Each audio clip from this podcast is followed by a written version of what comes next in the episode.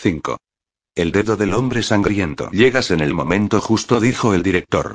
Fen, despatarrado en uno de los butacones de piel, asintió con gesto sombrío. Sin duda Stalge agradecerá tu ayuda. Yo, al menos, la agradeceré, bien lo sabes. Las cosas se están poniendo muy feas. Por supuesto, tenemos que hacer todo lo que esté en nuestra mano, pero no puedo evitar pensar que desearía que todo esto no hubiera ocurrido la noche anterior al día de entrega de premios y diplomas. Es muy desagradable, sin duda, como verás y no, no interrumpió Fen. Tu principal responsabilidad es la escuela, me hago cargo y supongo que será demasiado tarde para cancelar nada, ¿no? Demasiado tarde. Se tendrá que cumplir el programa tal y como estaba previsto. Solo espero que podamos silenciar las cosas hasta mañana por la noche al menos. Pero preveo horribles y penosas complicaciones. Una publicidad de este tipo y el director hizo un gesto expresivo con la mano y guardó silencio. Al otro lado de los paralelepípedos de luz de las ventanas del despacho reinaba una oscuridad tan densa que casi se podía cortar. Sin embargo, las flores, las rosas y la verbena parecían dar la bienvenida a la noche, pues a aquella hora sus perfumes eran más intensos y más vivos que durante el día. Una polilla aleteó alrededor de la lámpara del escritorio, batiendo rápidamente las alas y formando un intermitente tatuaje contra los deslustrados dibujos de la tulipa. Había pozos de oscuridad en cada uno de los rincones del despacho, pero la luz derramaba resplandores sobre los metálicos morillos que permanecían como hieráticos centinelas junto a la chimenea apagada, y sobre las biseladas geometrías del vaso que Fen giraba pensativamente entre sus largos y hábiles dedos. ¿Ya le has dicho a tu secretario que se marche a casa? Preguntó. Sí. Después de llamar a la policía. No tenía ningún sentido que se quedara. Ya. Bueno, vayamos pues a los hechos sustanciales. Aparte de las repercusiones negativas que pueda tener sobre la escuela, ¿estás personalmente preocupado por las muertes de esos dos hombres? El director se incorporó violentamente, y comenzó a dar paseos arriba y abajo por la sala. Su pelo, escaso, lucía despeinado y su mirada parecía antinaturalmente vacía a causa del cansancio. Llevaba una mano metida en el bolsillo y con la otra sujetaba un cigarrillo que se estaba consumiendo sin que él se diera cuenta y que iba sembrando de pequeños cúmulos compactos de cenizas la alfombra azul. Para serte sincero, no contestó tras un largo silencio. Nunca me gustaron mucho, ninguno de los dos. Pero mis gustos son irrelevantes a estas alturas, supongo. Se detuvo delante de un viejo espejo con un delicado marco dorado e hizo un descorazonador intento de alisarse el pelo. Fen, mientras tanto, continuaba contemplando los reflejos irisados de su vaso. Habíame de ellos, de los profesores, dijo. De su carácter, su historia, sus vínculos personales y, ya sabes, ese tipo de cosas. Hasta donde yo sé, el director reinició sus paseos, Lob seguramente era el personaje más interesante de los dos. Al menos eso me parece a mí. Da clases y, bueno, daba clases, supongo que debo decirlo así, daba clases de lenguas clásicas y de historia. Competente, metódico y, un hombre adecuado para el puesto, en términos generales. A los chicos les gustaba. Lo respetaban, creo, pero no era el tipo de persona que despierta afectos. Era un puritano, más bien, y no carecía totalmente de perspicacia. Se movía únicamente por el deber. Sería una equivocación pensar que desaprobaba los aspectos agradables de la vida, pero creo que se inclinaba a considerarlos como una medicina necesaria, que debía tomarse en momentos concretos y determinados, y en dosis moderadas. Y a pesar de todo lo competente que era el director abandonó en ese momento su vago diagnóstico nunca fue un buen supervisor de las residencias estudiantiles. No sabía que fuera supervisor en la residencia y dijo Fen. No, aquí no lo era. En Merfield. Cuando dejó Cambridge, vino aquí como profesor asistente. Luego fue a Merfield y allí se encargó de una residencia. Y luego, cuando alcanzó la edad máxima para ocupar el puesto como superintendente de residencias, regresó aquí como profesor asistente. Eso fue durante la guerra, cuando andábamos tan escasos de personal. ¿Cuántos años tenía? 62, creo. La mayoría de los profesores se retiran a los 60, ¿no es así? Sí. Pero Lob no era de ese tipo de hombres. No pensaba retirarse mientras mantuviera intactas sus facultades y pudiera desempeñar su trabajo. Los lobes de este mundo no se jubilan. Al parecer mueren con las botas puestas. El director cogió un reloj de plata de la amplia repisa tallada, sacó una llave de un jarrón y comenzó a darle cuerda. En realidad añadió, te confieso que Lob ha sido para mí sobre todo un problema.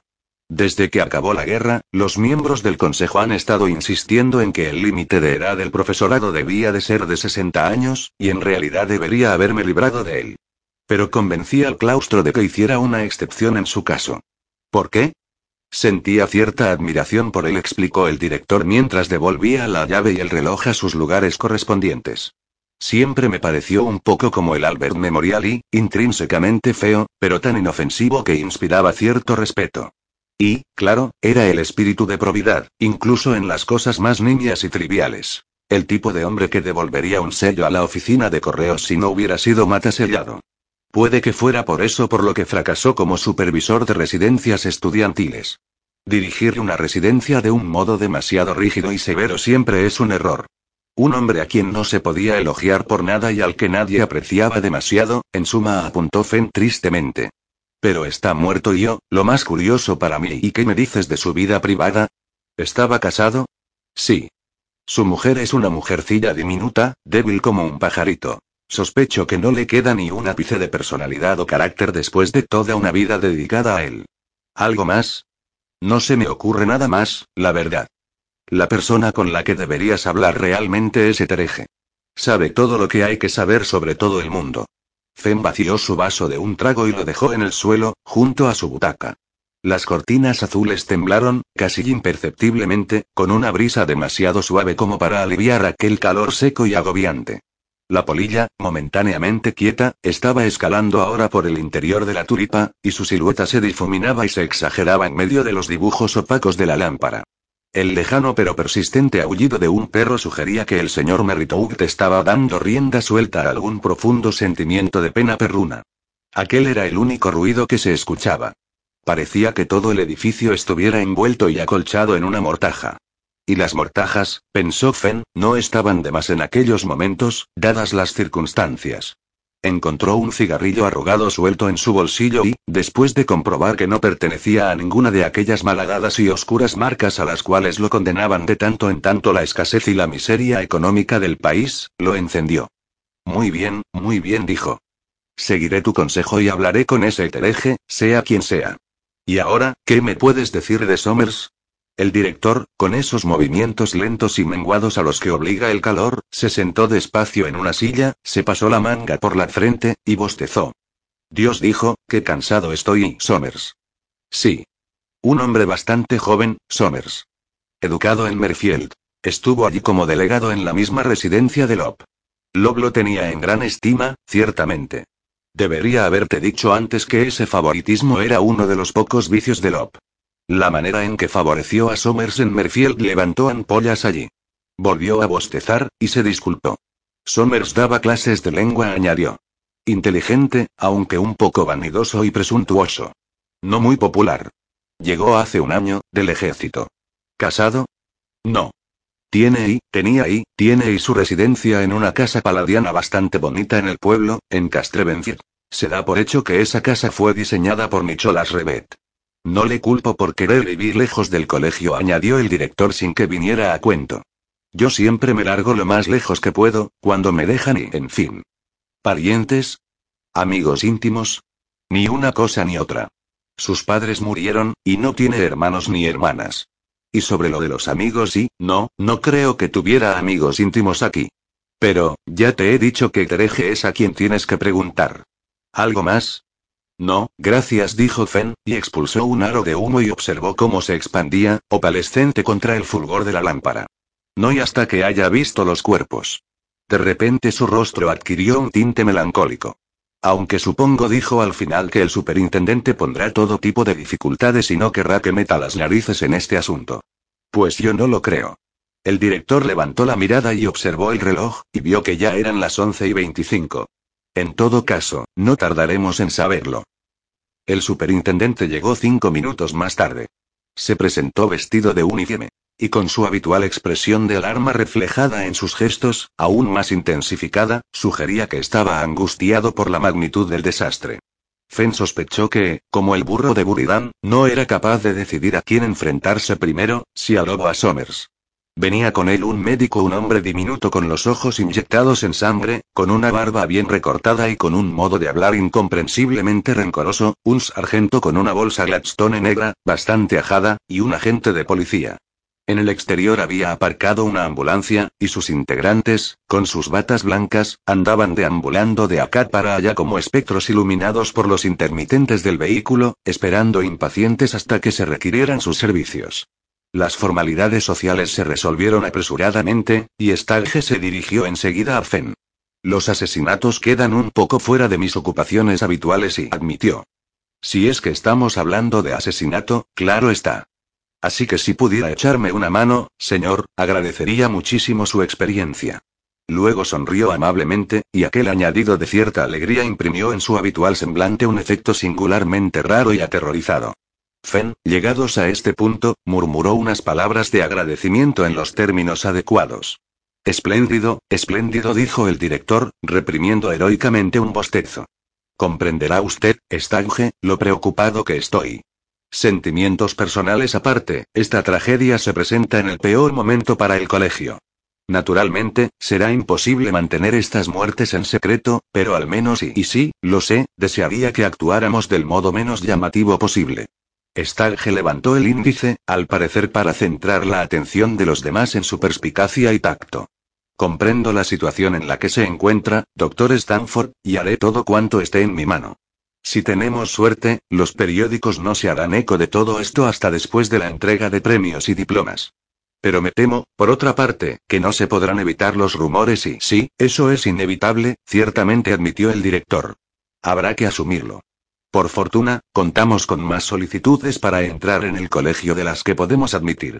Su número remitirá cuando se publiquen las noticias, y algunos histéricos se llevarán volando de aquí a sus chicos, pero estoy seguro de que podremos conservar las cifras de alumnos en su máximo, en su máximo y, de repente se dio cuenta de que la ocasión no era precisamente la más adecuada para un recital de sus propios problemas. Así que se calló. Vayamos al tema de los cuerpos, entonces dijo el doctor en un súbito tono vampírico, o nos pasaremos aquí toda la noche. Stalge asintió, y se puso en pie, Miró nervioso a Fen. Me parece, señor, que deberíamos ir a ver primero a Somers, y luego, si le parece, podríamos ir a casa del señor Lop. Bien dijo Fen. Pongámonos en marcha, pues. Sus palabras quebraron la parálisis temporal que los invadía a todos, y después de unas pequeñas dudas por ver quién pasaba antes por la puerta, todos ellos se adentraron a la vez en la oscuridad exterior y el director abría la comitiva e indicaba el camino con una linterna que había cogido de un cajón de su escritorio, y durante la caminata de tres minutos hasta el edificio Bar nadie pronunció ni una sola palabra. La brisa aleteaba levemente en sus rostros, prometiéndoles perspectivas de frescor que sabían que jamás se cumplirían. Unos jirones de nubes oscurecieron el cielo, que quedó tapado salvo por un puñado de estrellas. Al abandonar el césped, los zapatos comenzaron a traquetear con estremecedora violencia en el asfalto, y se escuchó como todos jadeaban trabajosamente, como si al aire recalentado y pesado le faltara precisamente el oxígeno. Al final, la mole cubierta de hiedra del bloque de aulas se presentó ante ellos, y tras hacerse de nuevo un lío para ver quién procedía primero, entraron. Algunas luces turbias y palpitantes seguían encendidas. Cruzaron todos un vestíbulo desnudo, pavimentado en piedra, y subieron un amplio tramo de escaleras cuyos peldaños habían sido pulidos en su tramo central por generaciones de muchachos que los habían maltratado sin piedad. Los cristales de las ventanas, convertidos en espejos por la oscuridad del otro lado y la iluminación interior, reflejaron aquella silenciosa procesión, y sus pasos despertaron violentos ecos. El edificio parecía sumido en un dulce sueño, como hipnotizado por la varita mágica de un prestidigitador. Entraron en un largo pasillo, sombrío y desierto, desprovisto de cualquier objeto. Las puertas numeradas que lo flanqueaban dejaban ver en su parte inferior las marcas de innumerables patadas juveniles que las habían ido oscureciendo a lo largo de los años. Junto a una de ellas yacía la melancólica hoja de un cuaderno. Un examen, con superabundancia de correcciones en tinta roja, y con la huella de un zapato en una esquina. Al final del pasillo había una puerta que parecía algo más robusta que las demás. El director la empujó y se abrió paso en la sala de profesores. Era una estancia grande, de techos altos, de forma perfectamente rectangular. Colgado en la pared, junto a la única puerta existente, había un tablón de anuncios de tapete verde, repleto de notas. Al fondo de la estancia había varias hileras de pequeñas taquillas, pintadas de negro, y con los nombres de los propietarios en pequeñas cintas de cartón encajadas en raíles de metal. Había también unas estanterías de caoba medio vacías, una alfombra raída, de color marrón, manchada de ceniza, una larga hilera de perchas con una o dos batas que eran tan viejas que se habían vuelto verdes. Una gran mesa ocupaba el centro de la sala, salpicada de manchas de tinta, lapiceros mordisqueados, ceniceros, y gruesos sobres. Unas mesas más pequeñas flanqueaban la gran mesa central. Había tres butacas que a primera vista parecían bastante cómodas, y un número mucho mayor de sillas que desgraciadamente no lo parecían en absoluto. Las cortinas de arpillera estaban recogidas y las ventanas permanecían completamente abiertas. Y en el suelo, mirando con ojos ciegos las moscas que se arrastraban por el techo, estaba el cuerpo de Michael Somers. A pesar de todo ello, la primera impresión, y la más fuerte, que tuvieron al entrar en la habitación no tuvo nada que ver con el cadáver, sino con el calor reinante. Los golpeó como una varada asfixiante, y enseguida vieron que la causa era una gran estufa eléctrica que se encontraba en medio de la sala. El portero, Welles, se tambaleó un poco. Tenía hileras de sudor corriéndole por el rostro, como si fuera lluvia. Murmuró algo, pero en aquel momento nadie le hizo caso. Tras el primer golpe insoportable de calor, no tuvieron ojos para ninguna otra cosa que no fuera el cadáver. Estaba tumbado boca arriba, junto a una mesa pequeña. A su lado había una silla atravesada en el suelo. Evidentemente, Somers había debido de caer hacia atrás, contra la mesa, y entonces había resbalado hasta el suelo, pues su cabeza estaba en parte apoyada en una de las patas. Además, tenía los brazos extendidos, como si hubiera intentado protegerse en el último momento. La sangre había resbalado por la parte izquierda de su rostro hasta la alfombra, y donde antaño estuviera su ojo ahora había una hendidura, un agujero con un amasijo de sangre encostrada donde en aquellos momentos estaba alimentándose una moscarda. Todos lo miraron y, medio mareados, volvieron a salir de la estancia. El director se dirigió al conserje con cierto enojo. ¿Pero por qué demonios tienes encendida esa estufa ahí, Welles? Estaba así cuando lo encontré, señor tartamudeó Welles. Y usted me dijo que no tocara nada. Y se secó el sudor de la cara con un pañuelo sucio, que al instante quedó empapado. Incluso su calva coronilla tenía un aspecto febril, y parecía como si su cuerpecillo delgado y encorvado fuera a colapsar en cualquier momento. Intentó apoyarse en el respaldo de una silla, pero su mano sudorosa resbaló en la madera pulida y no pudo evitar tambalearse un poco. Fen se aflojó la corbata y se desabotonó el cuello de la camisa. Acodado junto a una ventana, observaba la escena del crimen mientras el sargento, por orden de Stabge, fotografiaba el cadáver y todo lo que había alrededor. A continuación el médico comenzó su examen. Mientras tanto, Stabge se había acercado a la estufa eléctrica y miraba la escena con curiosidad y recelo. Tras unos instantes pensándoselo, se acercó al interruptor de la pared al que estaba conectado y la apagó ayudándose de un lapicero. Las barras incandescentes se fueron apagando, y pasaron de un rojo vivo, al naranja y luego al ocre, y después se tornaron negras. Stalge volvió a donde estaba Fen. Un asunto rarísimo, señor dijo, conectar una estufa en una noche asfixiante como esta. Titubeó un poco. Aunque he oído que a veces se han utilizado métodos parecidos a fin de mantener caliente un cadáver y crear así cierta confusión respecto a la hora exacta de la muerte y Fen estaba abanicándose con su libreta de notas, una actividad que en realidad le parecía que generaba más calor del que era capaz de mitigar. Así que dejó de hacerlo de repente. Sí dijo, pero en este caso la estufa está un poco lejos del cuerpo, ¿no cree? Además, como es portátil, me temo que tendremos que descartar esa teoría. Y con gesto preocupado se acercó a la pequeña mesa junto a la que yacía el cuerpo de Somers. Me da la impresión y observó Stalge con una desconfianza que no se ajustaba a la frase que acababa de pronunciar y, es como si Somers hubiera estado trabajando aquí antes de ir. Miraron la mesa en silencio. Había un tapete de escritura, y la superficie blanca estaba cubierta de imágenes reflejas de escritura en tinta negra.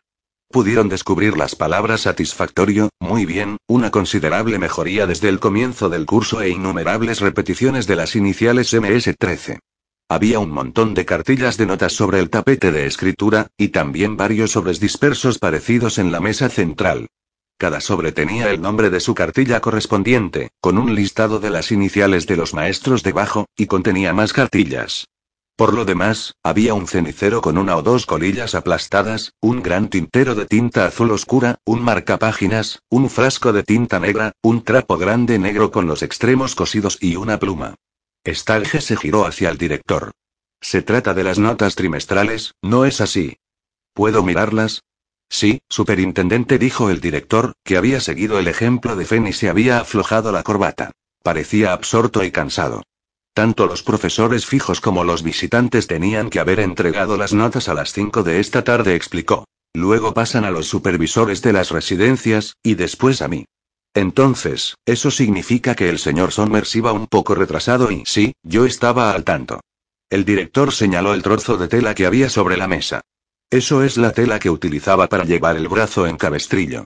Sommer se torció la muñeca hace unos días, justo antes de que empezaran a redactarse los boletines de notas, y no pudo ponerse a escribir hasta que no mejoró un poco. De todos modos, ayer por la tarde me dijo que tendría preparadas sus calificaciones para la misma mañana del día de entrega de premios y diplomas, y a mí me bastaba. Sonrió débilmente. Yo siempre fijo las fechas terminus aquen con un cierto margen, un poco antes de lo estrictamente necesario, porque incluso los mejores profesores pueden retrasarse y no pudo alguno de los otros profesores haber actuado como su amanuense. Preguntó Fen. El director habló con cierto titubeo. Bueno, sí, supongo que sí, pero probablemente Somers no quería cargar a nadie con ese trabajo. Es una época muy mala, entiéndalo, con mucho trabajo, e incluso la simple tarea de anotar satisfactorio 200 veces lleva más tiempo del que nadie puede imaginarse. Es más, Somers era un profesor de plantilla y además tutor, y por tanto tenía que revisar también las cartillas de sus tutelados y... Ah, ya dijo Fen, pensativo. Y cuando se terminan las cartillas de las notas, los supervisores de las residencias las recogen. No. Eso lo hace Wells. Las separa entre las distintas casas de las residencias y se las entrega a las personas interesadas. Fen miró a Wells. Al parecer, señor Wells apuntó, ya se ha llevado unas cuantas. No da la impresión de que queden muchas sobre la mesa. Sí, señor, dijo Wells. Todas las que ya había hecho el señor Somers, o las que no tenían que ver con él, están en mi oficina. Pero no he cogido ninguna desde que el señor Somers vino aquí esta tarde. Se produjo un silencio momentáneo, y el sargento, aprovechando para demostrar su celo profesional, dijo. Huellas dactilares, superintendente. Stalge hizo un gesto de abatimiento. Déjelo de momento, dijo. Habrá cientos de huellas de todos los miembros del claustro repartidas por toda la sala. Dio unos golpecitos nerviosos en la mesa. Entonces, por lo que parece, el señor Somers estaba trabajando aquí cuando alguien vino y entonces se levantó, al levantarse tiró la silla, miró hacia la puerta y en ese momento fue cuando le dispararon y se detuvo entonces, con un aire sombrío, meditando aquella vacua y poco ilustrativa reconstrucción, y luego se percató de que el médico ya había concluido su primer examen del cadáver. ¿Y bien? preguntó. El médico se sacudió el polvo de las rodillas y se secó los ojos con el reverso de la manga.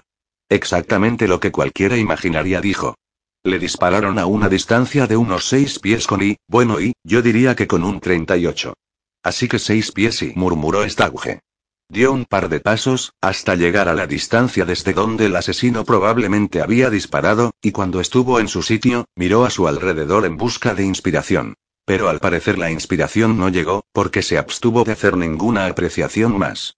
Debía de tener un cráneo duro, el pobre continuó el médico, señalando el cadáver con un gesto de la barbilla, porque la bala se le ha quedado alojada en el cerebro y la muerte fue instantánea, por supuesto, ¿y hora de la muerte?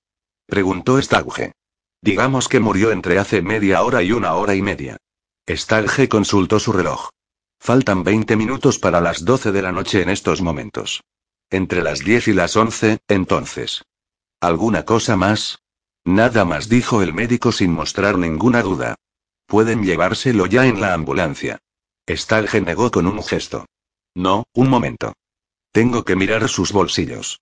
Además, el sargento tiene que tomarle las huellas dactilares. Después ya puede llevárselo usted. El superintendente se inclinó y sacó el contenido de los bolsillos de Somers, y lo dejó todo encima de la mesa central. A primera vista no parecía que hubiera nada inusual. Unas llaves, algo de dinero, una cartera con un par de cheques, el carnet de identidad y un carnet de conducir, una pluma, un pañuelo, una pitillera de cara medio vacía y un mechero corriente de gasolina y... ¿Pero qué demonios hacía con esto y? Preguntó Fen. Esto era una gran hoja de papel secante, inmaculado y doblado en ocho, que Somers llevaba en el bolsillo de la pechera. Stagge lo desdobló con cuidado. Bueno, dijo, yo no veo nada especialmente raro en que un hombre lleve encima una hoja de papel secante. Es más, me atrevería a decir, pero Fen ya había cogido la hoja de papel y estaba comparándola con el tapete de papel secante que había sobre la mesa. Es del mismo tipo, apuntó, del mismo color, y del mismo tamaño. Echó un vistazo alrededor de toda la sala. Y hay otros iguales repartidos por las mesas, todos limpios. Se volvió hacia Wells y le dijo, ¿Es usted el encargado de reponer el papel secante en los tapetes de las mesas, Wells? Sí, señor. Lo hago cada primer día del mes. Invariablemente. Wells es un maniático de la rutina, sentenció el director. Y, claro, hoy es 1 de junio y dijo Fen pensativamente. Wells asintió con entusiasmo. Una vez dejaron de ser evidentes los efectos de la estufa eléctrica, parecía haber recobrado parte de su vitalidad.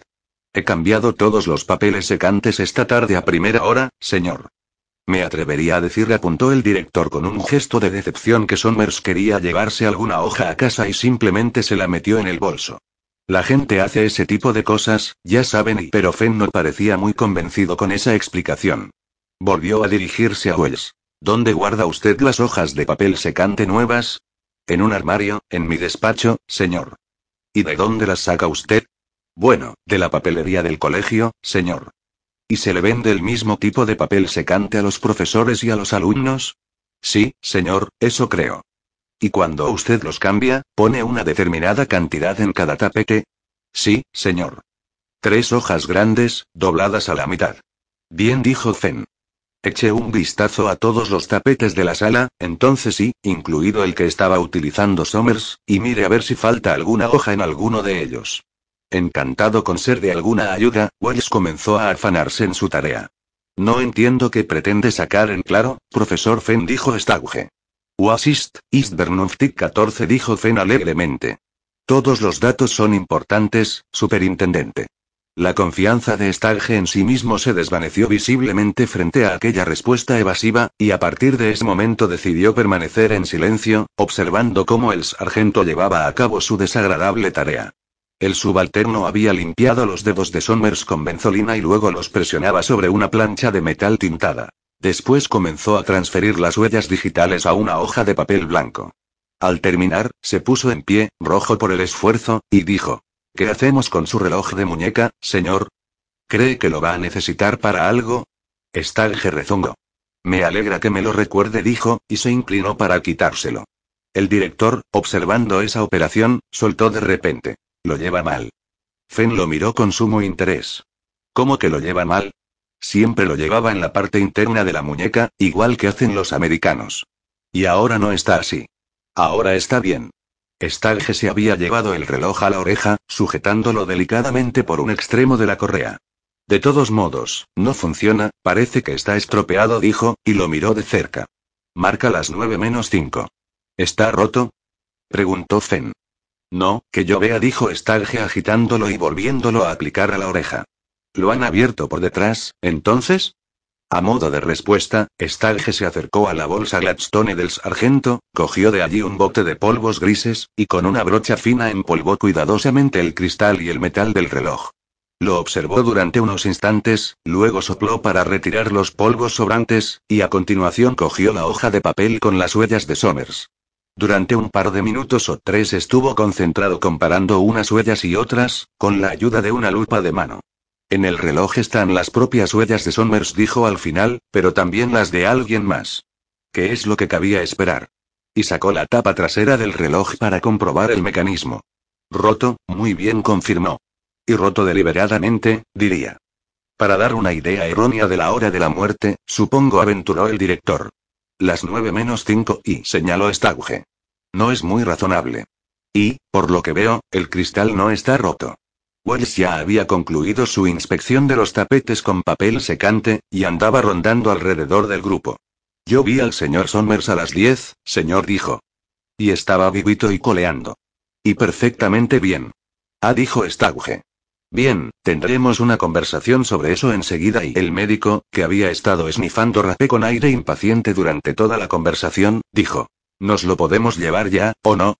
Sí, bien y aceptó Stauge. Pero usted no se vaya, doctor, añadió apresuradamente. Tenemos que ir a ver otro cadáver todavía. Esperaré ahí fuera, dijo el doctor, que estaba visiblemente aburrido. Abandonó la sala, y al cabo los hombres de la ambulancia se presentaron con una camilla y se llevaron el cuerpo. Todos ellos se sintieron un tanto aliviados al verlo, y Fen se dio el gusto de aplastar la moscarda, que, privada de su obsceno banquete, se arrastraba pesadamente por el suelo incapaz de echar a volar. Bueno, Wells dijo. ¿Qué me dice del asunto de las hojas de papel secante? No falta ninguna en ningún tapete, señor.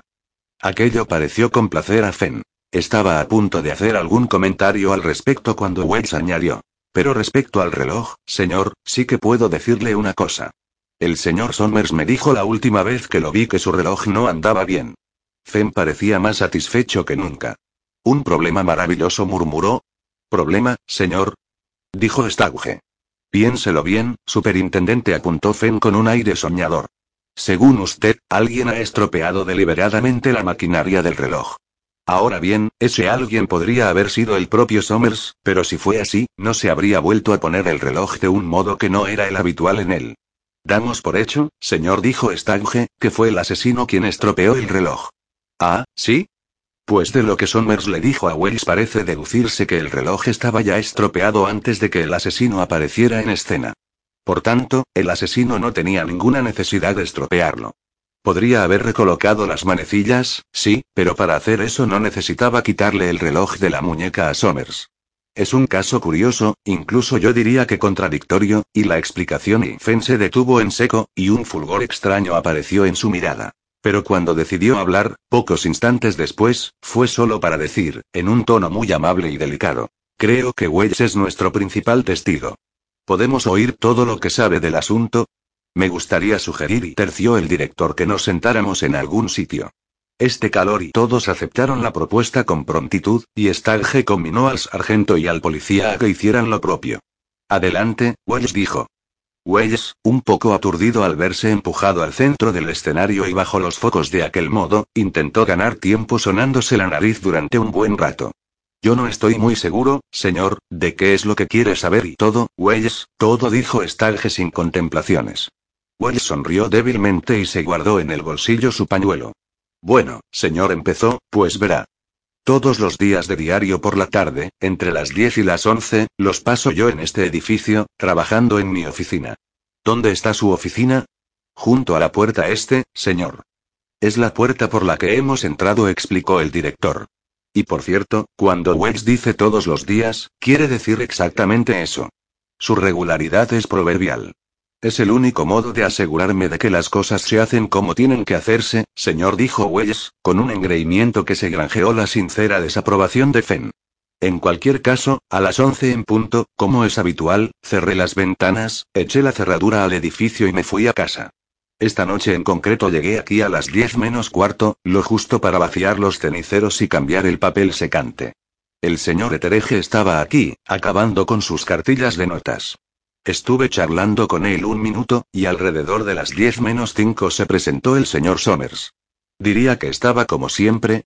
Sí, superintendente. No noté nada fuera de lo normal. ¿Y estaba solo? Sí, señor. El señor Etereje le tomó un poco el pelo por haber dejado las notas para el último momento, y estuvieron mirando a ver cuántas cartillas le faltaban, y el señor Somers dijo que podría tenerlo todo listo para las once. Solo una pregunta interrumpió Fenn. ¿Por qué diantres no se llevó las cartillas a casa y las rellenó allí? Está estrictamente prohibido sacarlas de esta sala, dijo el director. Alrededor de 35 personas tienen que rellenarlas durante al menos una semana, y si cada uno se las lleva a su casa, sería un caos. Ya, entiendo. Continúe, Weiss. El señor Somers, señor, me dijo. Tengo el reloj estropeado, Weiss, así que me tienes que avisar cuando sean las 11, pero no me molestes antes de esa hora. Y se puso a trabajar, en esa misma mesa de ahí. ¿La mesa estaba colocada igual que ahora? Preguntó Stauge. Sí, señor, salvo que está un poco ladeada.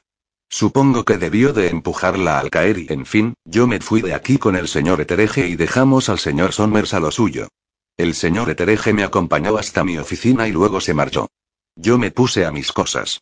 Entonces, a las once igual se humedeció sus labios secos y, a las once vine aquí y me encontré lo que ustedes han visto. Stalge frunció el ceño. Pero usted tuvo que oír el disparo, supongo, y no, señor. Yo no oí nada. Stalge parecía bastante desconcertado.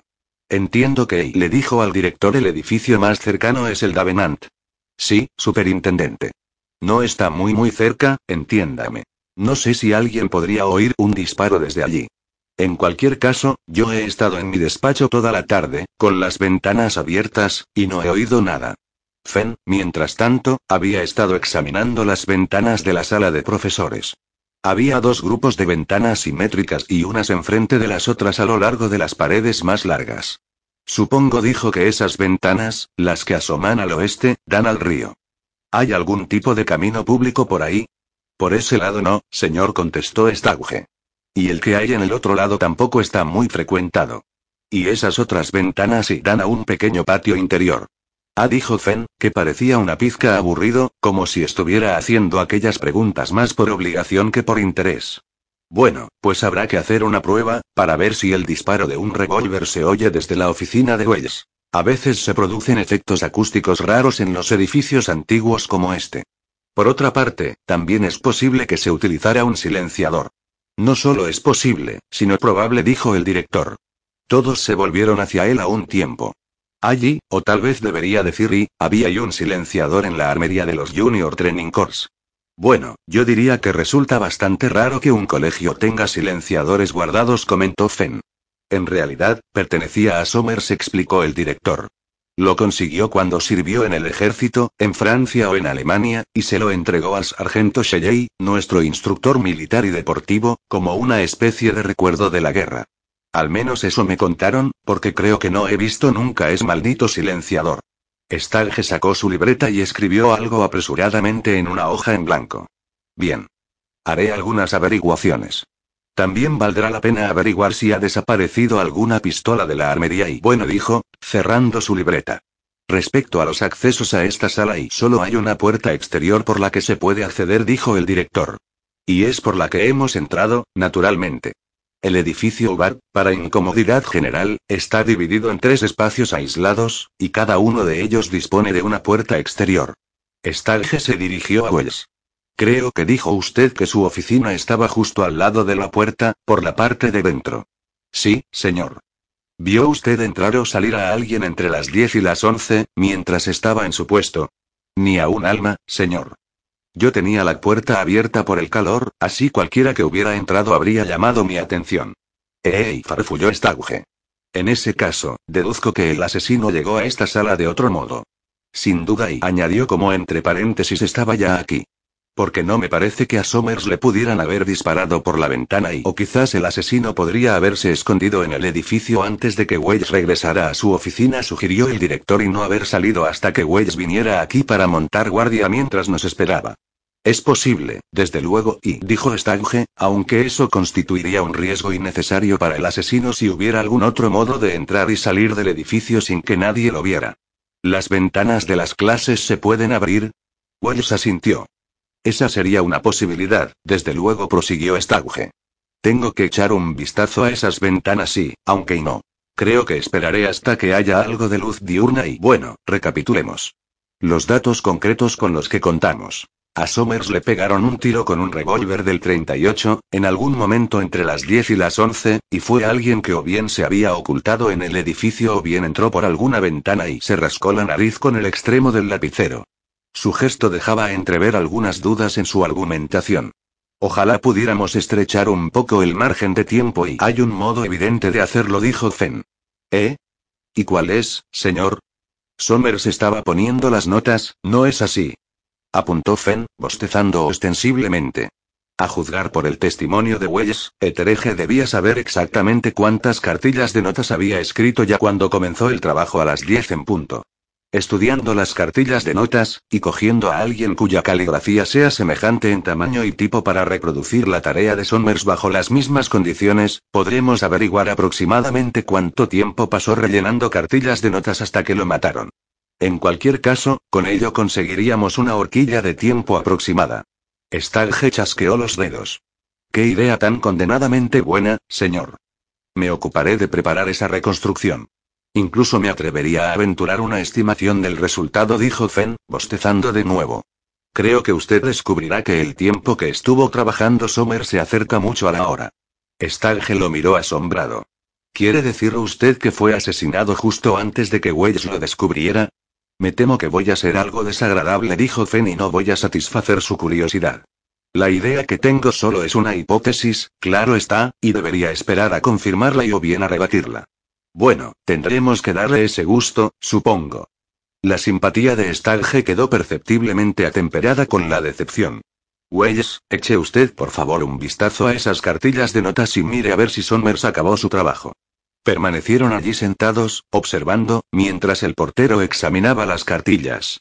Al final dijo, Sí, las rellenó todas, señor. Me temo que debo confiscarlas, dijo Stagge al director. Se las devolveré, naturalmente, lo antes posible. Miró a su alrededor como si estuviera esperando alguna otra opinión. Entonces, creo, en fin, que deberíamos ir de una vez a casa del señor Lobby. Dios mío, todo el maldito procedimiento otra vez. ¡Qué noche! Se me acaba de ocurrir, dijo Fen con los ojos cerrados, que no creo que a nadie se le pasara por la cabeza estar en esta sala y disparar a un hombre con las luces encendidas y las cortinas abiertas y güeyes, las cortinas estaban abiertas cuando entró usted aquí a las diez en punto. Sí, señor, estaban abiertas. Y seguían abiertas cuando encontré el cadáver del señor Somers. Uni, eso no prueba ni refuta nada relevante. Oh, y una cosa más. Había muchas posibilidades de que alguien molestara a Somers en su solitaria labor. Pues muy pocas, señor. Es raro que ningún profesor venga aquí a esas horas tan tardías de la noche. Y hay baños, dijo Fen de repente. Todos lo miraron con aire de perplejidad. Bueno, y añadió con cierto enojo, supongo que habrá baños en el edificio. Justo en la puerta de al lado le informó Wells apresuradamente. La primera a la derecha. Muy bien, dijo Stange, poniéndose de pie, creo que lo mejor será movernos, o si no la señora Loba acabará preguntándose dónde demonios estamos. Recogió los sobres de notas, los agrupó en un montón y se los metió debajo del brazo. Me temo, doctor Stanford, que tendremos que mantener esta habitación precintada por el momento. Oh, mi querido amigo, que engorro, y los profesores seguro que quieren venir y coger cosas de sus taquillas. Nos ocuparemos de eso, le confirmó Stauge. Y, por cierto, señor, ¿cómo va a comunicarle todo esto a su plantilla? No creo que pueda evitar durante mucho tiempo que se enteren de la noticia. El director pareció preocupado. Creo, si no tiene usted ninguna objeción, que intentaré reunidos antes de entrar en la capilla mañana, y les contaré lo que ha ocurrido, y procuraré convencerlos de la necesidad de guardar el debido silencio al respecto. Confío en que sean razonables. Nada de detalles, por favor, señor. Los hechos crudos, simplemente. Por supuesto, señor Stauge. Todos se levantaron y abandonaron la sala. El superintendente, tras cerrar y echar el pestillo a todas las ventanas, cerró también la puerta, echó la cerradura y se guardó la llave en el bolso. Wells presidía la comitiva, que bajó las escaleras. Y, hablando de todo un poco, Stagge dijo el director, ¿tenemos alguna noticia de esa chica desaparecida? Todo esto ha sido tan tremendo que casi me había olvidado de ella. No tenemos nada de particular, señor, contestó Stauge. Hemos hecho las indagaciones habituales. Estaciones de ferrocarril, carreteras, todo eso, pero sin ningún resultado. Lo que sí que le puedo decir es que todo este asunto está poniendo un poco al límite nuestros recursos locales. Puede que tenga que pedirle a mi jefe de policía que llame a Scotland Yard. Miró a Fenn mientras lo decía, pero Fenn no lo oyó. Estaba pensando en Brenda Boyce, y en las razones por las que estaba seguro de que ella, también, estaba muerta. 6.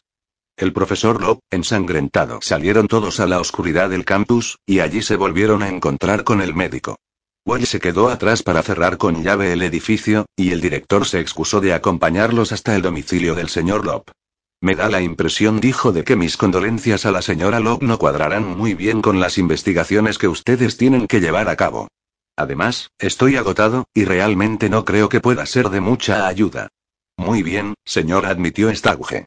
Entonces, por la mañana y el servicio religioso en la capilla es a las 10, pero estaré en mi despacho desde las 9. Podrán encontrarme allí cuando quieran, y por supuesto, me encantará saber qué progresos han hecho. Por lo demás, y el director estaba encendiendo un cigarrillo, y la llama de la cerilla resaltó sus huesudas mejillas y dibujó profundas sombras en sus ojos. Por lo demás, va a ser un día complicado. Estaré ocupadísimo, pero si tuvieran necesidad de verme urgentemente y sopló la cerilla, y la oscuridad pareció tornarse aún más opresiva después de aquella mínima iluminación. Seremos tan discretos como nos sea posible, señor, dijo Stauge. Yo siempre asisto al día de diplomas y premios en cualquier caso, así que mi presencia no sorprenderá a nadie aquí. Buenas noches, entonces y ah, querido Gervase, dejaré la puerta delantera abierta para que puedas entrar, y te dejaré whisky y sándwiches en el salón. Buenas noches, de nuevo. Y buena suerte. Se montó en su coche y se alejó. El coche de policía y la ambulancia, seguidos por el Lilix Distine III de Fenn, se dirigieron al domicilio de Lop. Fue un trayecto más largo del que Fen había supuesto, y calculó que un hombre a buen paso podría necesitar al menos un buen cuarto de hora para llegar desde el recinto escolar a la casa del profesor Lop. El pequeño grupo volvió a reunirse de nuevo en su puerta. No tengo ni la más remota idea de dónde estamos, se quejó Fen. Lo único que he hecho ha sido seguir sus luces rojas. Estamos en un extremo de Snaxid, señor, le explicó Stauge. Y con aquella escasa información tuvo que contentarse Fen de momento, porque la oscuridad impedía cualquier pretensión de orientarse. Todos avanzaron en tropel por el camino de entrada hasta la puerta principal, y Stalge llamó al timbre. La casa parecía tener un tamaño mediano, era un domicilio vulgar de las afueras, tipo villa, con fachada de ladrillos rojizos. Por fin se abrió la puerta, y apareció una mujer de mediana edad, diminuta y miope, en cuyas mejillas se apreciaban los húmedos rastros del llanto reciente, y cuyos cabellos grises y deslustrados aparecían rebeldes y despeinados por encima de las orejas y por la frente. Parpadeó frente a los visitantes sin saber cómo actuar. ¿Es la policía? preguntó. Pensé que ya no vendrían y se hizo a un lado mientras la extraña partida se adentraba en el vestíbulo.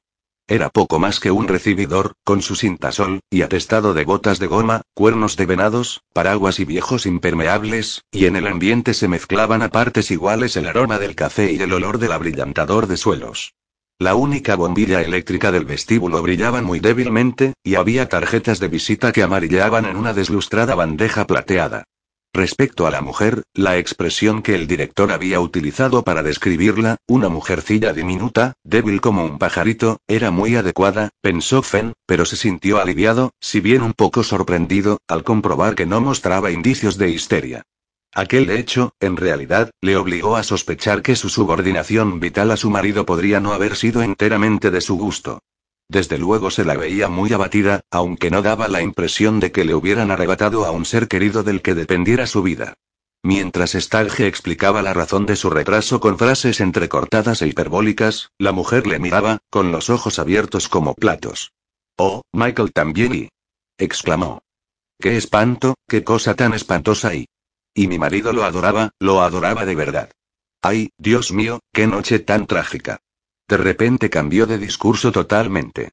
Al principio estaba bien, me refiero a estar sola con Andrew, y entonces empecé a tener miedo porque no venía nadie, y ya sé que pensarán ustedes que es una tontería, pero empecé a preguntarme si todo esto no sería más que un mal sueño, como cuando las cosas no ocurren como una espera y se detuvo entonces, y se ruborizó, como cuando se coge a una persona en falta.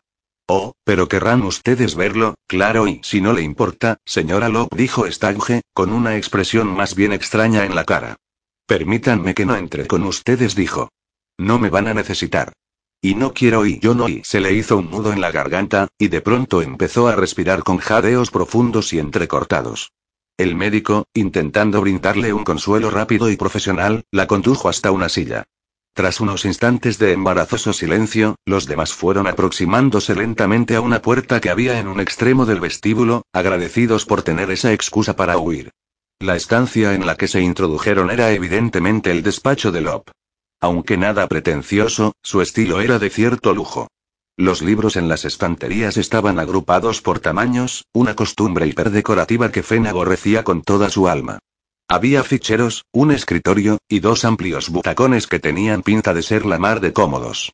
Los ventanales, de estilo francés, daban al jardín trasero, cubiertos con unas cortinas cerradas de lo que parecía claramente como tela point d'Alencon. En una bandeja de metal de diseño hindú, que descansaba en un caballete junto a la puerta, había un servicio de café, con galletas, y con dos tazas limpias. Estaba intacto. El flexo de cromo para leer parecía sugerir a primera vista que aquello era un laboratorio, y la sugerencia se veía reforzada por la penetrante atmósfera de higiénica limpieza que contrastaba extrañamente con el desorden que todos ellos habían visto en el vestíbulo. El modo en que los distintos objetos estaban dispuestos en el escritorio, según notó Fenn, revelaba la mano de un individuo casi fanático del orden. Luego todos se fijaron en Lob, que se encontraba doblado hacia adelante y sentado en uno de los butacones, dando la espalda al ventanal francés. A primera vista, había muerto de modo violento, como Somers, aunque seguramente no de un modo tan espantoso. Unos mechones lacios de pelo gris caían sobre su frente alta y huesuda. Una mano colgaba lánguida sobre la rodilla, mientras que la otra estaba crispada probablemente por un espasmo nervioso. Su ancho pecho reposaba sobre el brazo izquierdo de la butaca, y tenía la cabeza caída, forzando los nervios de su cuello delgado y marrón. Tenía un libro en el regazo, y Fenn se acercó para leer el título. Era la Pilkington's French Grammar. De use of the subjuntive, y. También había una mancha de sangre. Los adornos de la muerte, pensó Fenn, se nos revelan con demasiada frecuencia así de vulgares. No había más que fijarse en Pit 15, que entró en la eternidad engullendo pasteles de carne de cerdo, o en Lob, de cuerpo presente, que dejó este mundo, al parecer, preocupado únicamente por la conjugación del subjuntivo en francés y no se ha enterado de nada, el pobre estaba diciendo estauge. Le dispararon por detrás, a través de las ventanas de estilo francés. Su cabeza debió de ser un objetivo fácil, porque sobresaldría un poco por encima del respaldo del sillón. Sin mover el cuerpo, el superintendente se agachó para mirarle la cara. Sí, fíjense.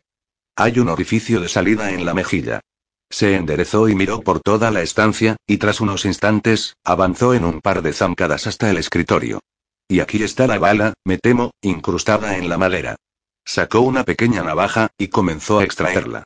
Casi inmediatamente se les unió el médico, anunciando que había dejado a la señora Locke bien instalada en el saloncito. Se procedió a reiniciar el forense ritual de la sala de profesores. Se hicieron fotografías. Todas las superficies imaginables, incluyendo los picaportes y los marcos de las ventanas francesas, se sometieron a un estricto control de huellas dactilares. El doctor, tras examinar el cuerpo, anunció que también habían utilizado un calibre 38, que Love había sido asesinado hacía entre una hora y media y tres horas, y que no había más problemas que pudiera detectar. Por otra parte, los bolsillos de Loeb no proporcionaron nada interesante. Este caso está tan vacío de indicios como el otro, gruñó Stauge. Los hechos básicos son los mismos, por supuesto. A Loeb le dispararon con el mismo tipo de arma, desde una distancia similar, y entre las 10 y las 11 de la noche. Aparte de eso, y agitó la mano con amarga displicencia, y se adentró en el jardín hasta desaparecer. Allí se dedicó a pasear durante algunos minutos, rondando con una linterna eléctrica. Fenn, que comenzaba a ser dolorosamente consciente de su propio cansancio, se dispuso a investigar los objetos del escritorio, aunque fue más por deber que por devoción. Al final Stalge regresó. Se le veía terriblemente deprimido.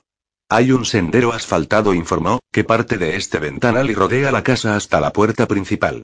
Y la tierra está dura como una piedra. No he podido encontrar ni una huella. No hay colillas, ni hilos de tejidos prendidos en clavos o en las plantas y nada. Aquí hay algo, sin embargo, dijo Fenn, revisando un montón de papeles que había sacado de un cajón del escritorio. Y creo que puede ayudarnos con respecto al móvil del crimen. Lea esto. Y escribo estas páginas para registrar el hecho de que dos de mis colegas del Instituto Castrevenford están en connivencia en lo que solo podría denominarse un fraude deliberado, que Stalge resopló con disgusto. Y ahí se acaba. Pero tiene usted razón, Fenn. Sin duda esto es importante. Lo realmente interesante de todo esto, dijo Fenn, es que, como ve, ha tachado, al menos en parte, la palabra colegas. Efectivamente. Curioso. Y es extraño que no concluyera la frase. Supongo que lo interrumpieron, o puede que pensara que escribir esto no serviría de nada. Ay, dijo Fenn con gesto sombrío. Déjeme la lupa un momento, ¿quiere? Examinó la caligrafía y la comparó con otros ejemplos de la caligrafía de Locke que había encontrado en el escritorio. Es auténtica, lo cual es perfecto, apuntó. Y a juzgar por el aspecto de la tinta, seguramente lo escribió esta misma mañana. A mediodía a más tardar. Luego le entregó la lupa y el papel a Stange, y parecía dispuesto a hacerle algún comentario cuando le llamó la atención un montón de trabajos corregidos que había sobre la mesa. Cogió el de arriba y lo observó con gesto pensativo. Mire lo que escribió este chico, dijo, mientras leía. La frase Upuri Oienwea utilizada en el Evangelio de San Lucas es ambigua 16. Y aquí está la corrección al margen del op. La palabra ambiguo solo puede utilizarse con propiedad para algo que tiene dos significados posibles, no para algo que tiene más de dos. Sustitúyase por el adjetivo imprecisa o indefinida. Stalge miró con un gesto muy desconcertado. Me temo que no le sigo, señor. Fen devolvió el trabajo a su sitio. No. Dijo alegremente. A mí me parece de lo más relevante, creo y bueno, ¿y qué más tenemos? Stalge consultó su reloj. La una y media. No creo que podamos hacer mucho más aquí, aparte de hablar con la señora Lop. ¿Está en condiciones de contestar a nuestras preguntas, doctor? Sí, creo que sí, dijo el médico. Tiene una conmoción importante, pero no creo que se derrumbe por el dolor. Yo conocía un poco a Lop, por encima, y era un tirano, un tirano de lo más insidioso, me atrevería a decir. Su mujer puede parecer una persona sin carácter, pero sospecho que secretamente odiaba su posición de servidumbre. ¿Podría haber sido ella la que le disparó? Preguntó Stalge con curiosidad. Desde el punto de vista psicológico, dice usted. Sí, no veo por qué no. Pero ella no lo hizo, dijo Fen, y lo dijo con tan implacable certeza que el superintendente dejó entrever indicios de enojo. Eso habrá que verlo, sentenció de modo cortante. Doctor, será mejor que se lleve el cadáver a la ambulancia mientras nosotros hablamos con la señora Lop. El saloncito, en marcado contraste con el despacho, era una estancia andrajosa y desordenada, tan propia de la mujer como el despacho lo era del marido. Su único rasgo destacable era una sorprendente imagen que había encima de la chimenea, en un gran marco dorado, que mostraba a la mujer de Lot transformada en una columna de sal, con las ciudades a lo lejos ardiendo entre furiosas llamas, y al propio Lot mirando como si aquella metamorfosis fuera en realidad algún tipo de curioso proceso químico especialmente orquestado por Dios para su disfrute personal. Aparte de aquel sobrecogedor óleo, como ofrendas votivas en el altar de una divinidad pagana, había, salpicando la habitación entera, una profusión de tejidos, ganchillos, zurcidos y bordados, todos inacabados y dispersos por las mesas y sobre los respaldos de las sillas. Incluso para un ojo poco avisado, era evidente que la manera de llevar la casa de la señora Lowe era de lo más rudimentaria y primitiva. Afen, pensando en las pequeñas tensiones pero múltiples y constantes que debían de haberse producido como resultado del matrimonio de un obsesivo crónico del orden con una mujer crónicamente desordenada, no le sorprendió la inexistencia de un verdadero dolor en las reacciones de la señora Locke durante aquella fatídica noche. Ella, mientras tanto, había vuelto a su dispersión inicial, y aunque seguía sosteniendo un pañuelo empapado y retorcido entre las manos, un brillo poco saludable de nerviosismo se dejaba entrever en sus ojos. Stange, embarcado en unos prolegómenos discretamente amables y consoladores con la señora, se vio interrumpido de repente. ¿Quién lo hizo, señor Stange? exclamó la mujer. ¿Me puede decir quién lo hizo? ¿Se suicidó? ¿Qué ocurrió? Stange disimuló lo mejor que pudo una extraña sensación de asombro. No creemos que su marido se haya suicidado, señora Lop. No hemos encontrado arma alguna en la estancia. Y respecto a lo que pudo haber ocurrido, nosotros esperábamos que usted nos pudiera ayudar. Se detuvo, y oyeron en el vestíbulo una trifulca de pasos y varias voces murmurando. Pero ¿cómo puedo ayudarles yo, señor Stange? dijo la señora Lop. Yo no sé nada de nada. Esto ha sido una absoluta sorpresa para mí, yo diría que una espantosa conmoción. Y luego el pobre Michael, también, un muchacho tan agradable. Lo recuerdo bien cuando estaba en Merfield. Mi marido tenía una residencia allí, ya sabe, Peterfield se llamaba, aunque yo creo que el sistema que tienen aquí para nombrar las residencias por los nombres de los supervisores es mucho mejor. En fin, el pobre Michael fue delegado durante un año antes de salir, o fue un año y un trimestre y... Sí, señora, y cortó Stalge apresuradamente. Algo sabemos de eso. Pero respecto a lo de esta noche y fue por el café, dijo la señora Locke por sorpresa. Perdón, ¿qué dice, señora? Me quedé sin café, una cosa rara en mí, no sé cómo ha podido ocurrir, a no ser que la señora Fiske, que es mi asistenta, haya estado gastándolo, porque los criados, ya sabe, son tan distintos hoy en día, una nunca sabe lo que han estado haciendo en casa y cuando vuelve una, pero en fin, yo sabía que Andrew no tomaría ni té ni cacao, porque es muy particular para sus cosas y para eso, y nunca toca el alcohol, desde luego, así que pensé yo para mí, un momento, un momento, señora Lobby, vayamos por orden. Exactamente, ¿cuándo vio usted con vida a su marido por última vez? La mujer pareció sorprendida por la pregunta. Bueno, pues a la hora de cenar, naturalmente. Después de cenar Andrew siempre trabajaba solo en su despacho hasta las once menos cuarto exactamente, y siempre daba órdenes terminantes de que no se le molestara bajo ningún pretexto y, unas órdenes muy engorrosas, porque la gente que no conoce sus costumbres sabe que está en casa y a veces se presentan y yo tengo que explicarles que no puede atenderlos, y a menudo se van muy ofendidos. Fen, esperando una pausa, aprovechó la oportunidad. Pero, claro, apuntó, los otros profesores sí que conocerían esa costumbre. Oh, sí, era casi una cosa de broma entre ellos. Siempre decían que podían poner en hora sus relojes de acuerdo con las costumbres de Andrew, y era tan cierto que casi no había diferencia, y a veces yo le tomaba el pelo por eso, y le decía que no debía hacerse esclavo de la rutina, pero él nunca alteraba sus costumbres, y naturalmente yo me tenía que adecuar a sus hábitos, y como no soy una mujer muy puntual, por mi carácter, ya sabe, siempre me resultaba muy difícil hacerlo, en fin, uno no puede tenerlo todo, ¿sabe? Stalge asintió a esta propuesta de muy buena gana, menos porque estuviera impresionado por la profunda filosofía que destilaba que porque previo que la entrevista podía durar por lo menos hasta el amanecer si no aprovechaba todas las oportunidades de meter baza que se le ofrecieran. ¿Y qué ocurrió después de cenar? dijo. Bueno, Andrew estuvo trabajando solo en su despacho y yo me senté aquí a escribir cartas. Es una tarea que odio, siempre lo he dejado para el último momento, y más tarde incluso, aunque Andrew siempre tenía como norma responderlas el mismo día que llegaban, que por otra parte es el modo más adecuado realmente de llevar una correspondencia, porque si no, uno no hace más que darle vueltas en la cabeza y, y dígame, ¿vino alguien a lo largo de la tarde? Oh, no, señor Stauge. ¿No le he dicho que Andrew era muy regular en sus costumbres? Verá, siempre hay. Sí, sí, ya sé, ya sé, dijo Stalge enseguida. Ya me lo ha dicho. Lo he entendido perfectamente. Y bien, ¿escuchó usted algo raro esta noche? Bueno, dijo la señora Lot, tras una pausa sin precedentes para pensárselo bien, hubo una obra de teatro muy rara en la radio, muy intelectual, supongo, pero no es el tipo de cosas que a mí me gustan, porque hacen programas extraordinarios a veces, y me atrevo a decir que Andrew se habría enfadado, porque yo siempre tuve la sensación con él de que tenía mucho que aprender, y eso me resultaba un poco agobiante. Sin duda, sin duda y apuntó Stalge sin demasiado tacto. Sin duda era un poco agobiante. ¿Y usted no ha salido de la casa en ningún momento? Pues claro. Fui a llevar mis cartas al buzón. ¿A qué hora, señora? Puedo decírselo porque yo siempre le echo un vistazo a mi reloj, y recuerdo, fíjese, que pensé que tenía el tiempo justo para ir a echar las cartas si me daba prisa, porque así saldrían con el correo de la mañana, y aunque es un engorro que el buzón esté tan lejos, me pareció que debería ir de todos modos, porque dos de las cartas ya debería haberlas escrito hacía dos semanas, y aunque un correo más temprano probablemente no cambiaría mucho las cosas, una siempre piensa que en un caso así eso es lo que una tiene que hacer y Stalge reprimió un suspiro de impaciencia. Se tocó la frente con la mano. Pero aún no nos ha contado, señora, ¿a qué hora salió usted? Ah, no se lo he dicho.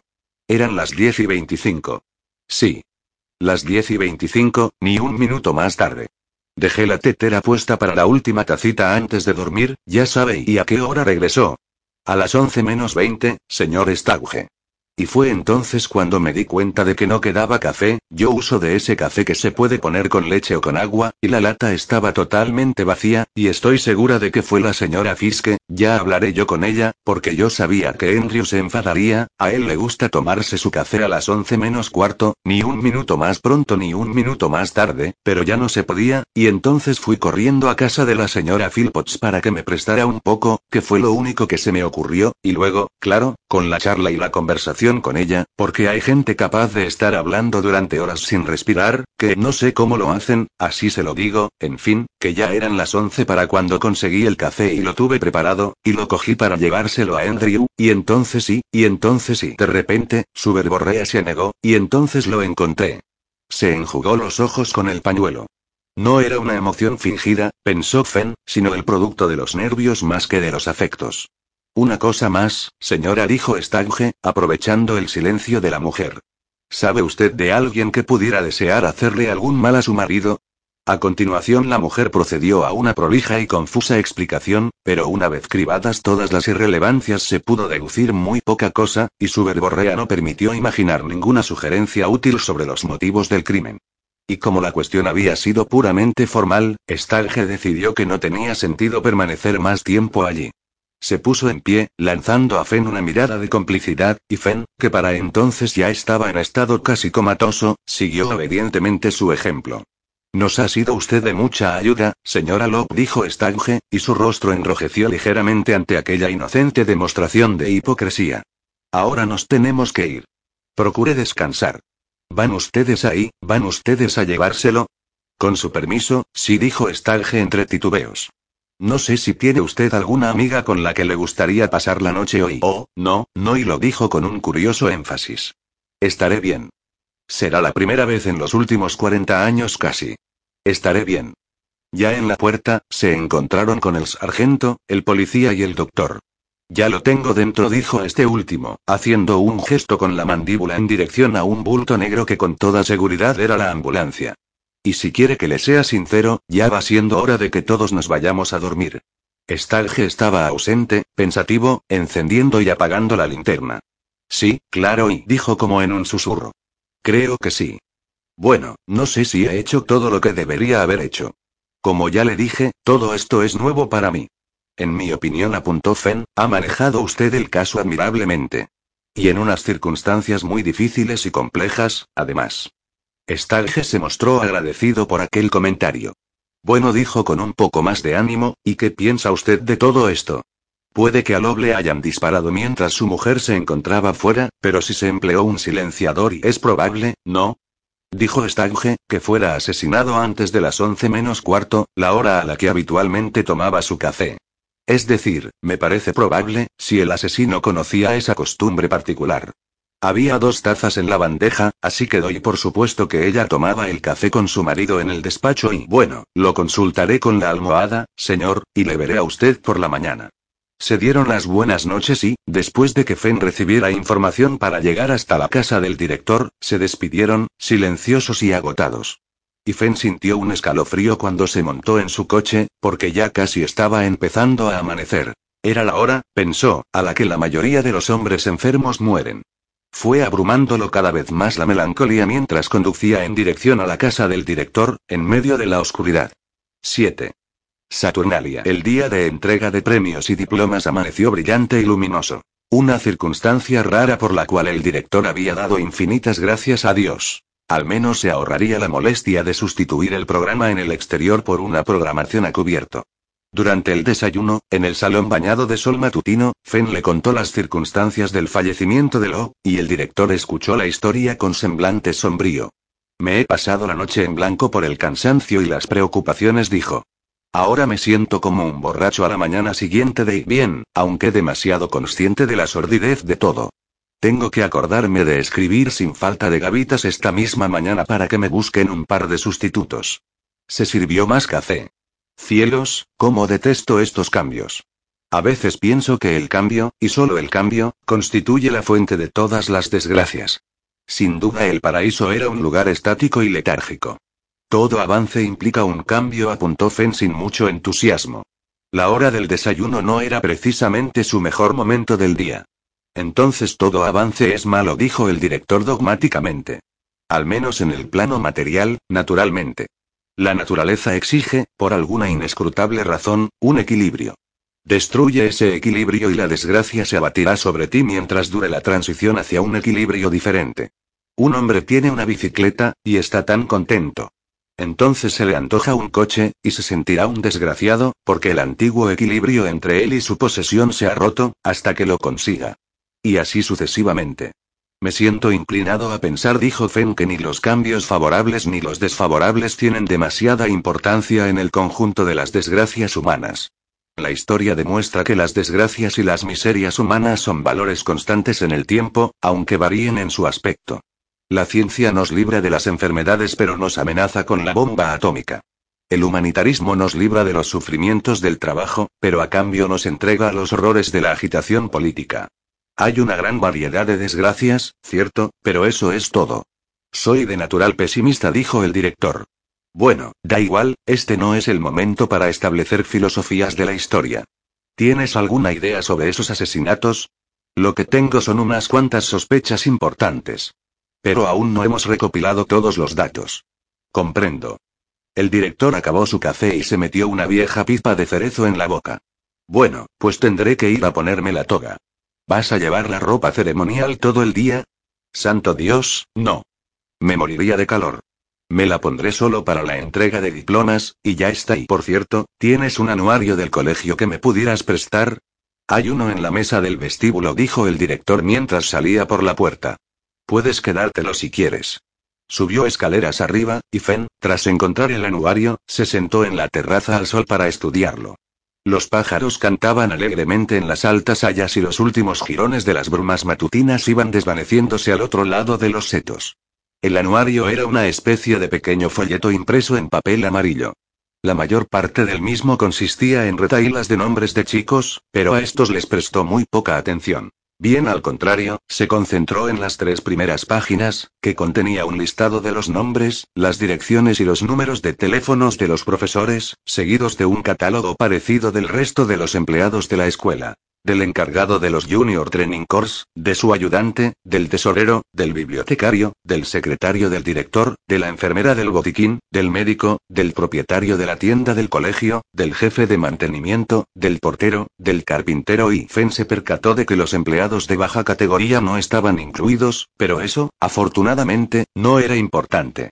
Sacó un lápiz y trazó unos cuantos signos rúnicos en el margen. Al cabo reapareció el director de nuevo, resplandeciente con su toga escarlata y carmesí, como correspondía a un doctor de Derecho Civil por Oxford. Luego se montaron los dos en el coche y condujeron hasta el colegio. Una vez allí subieron al despacho del director en el edificio Davenant.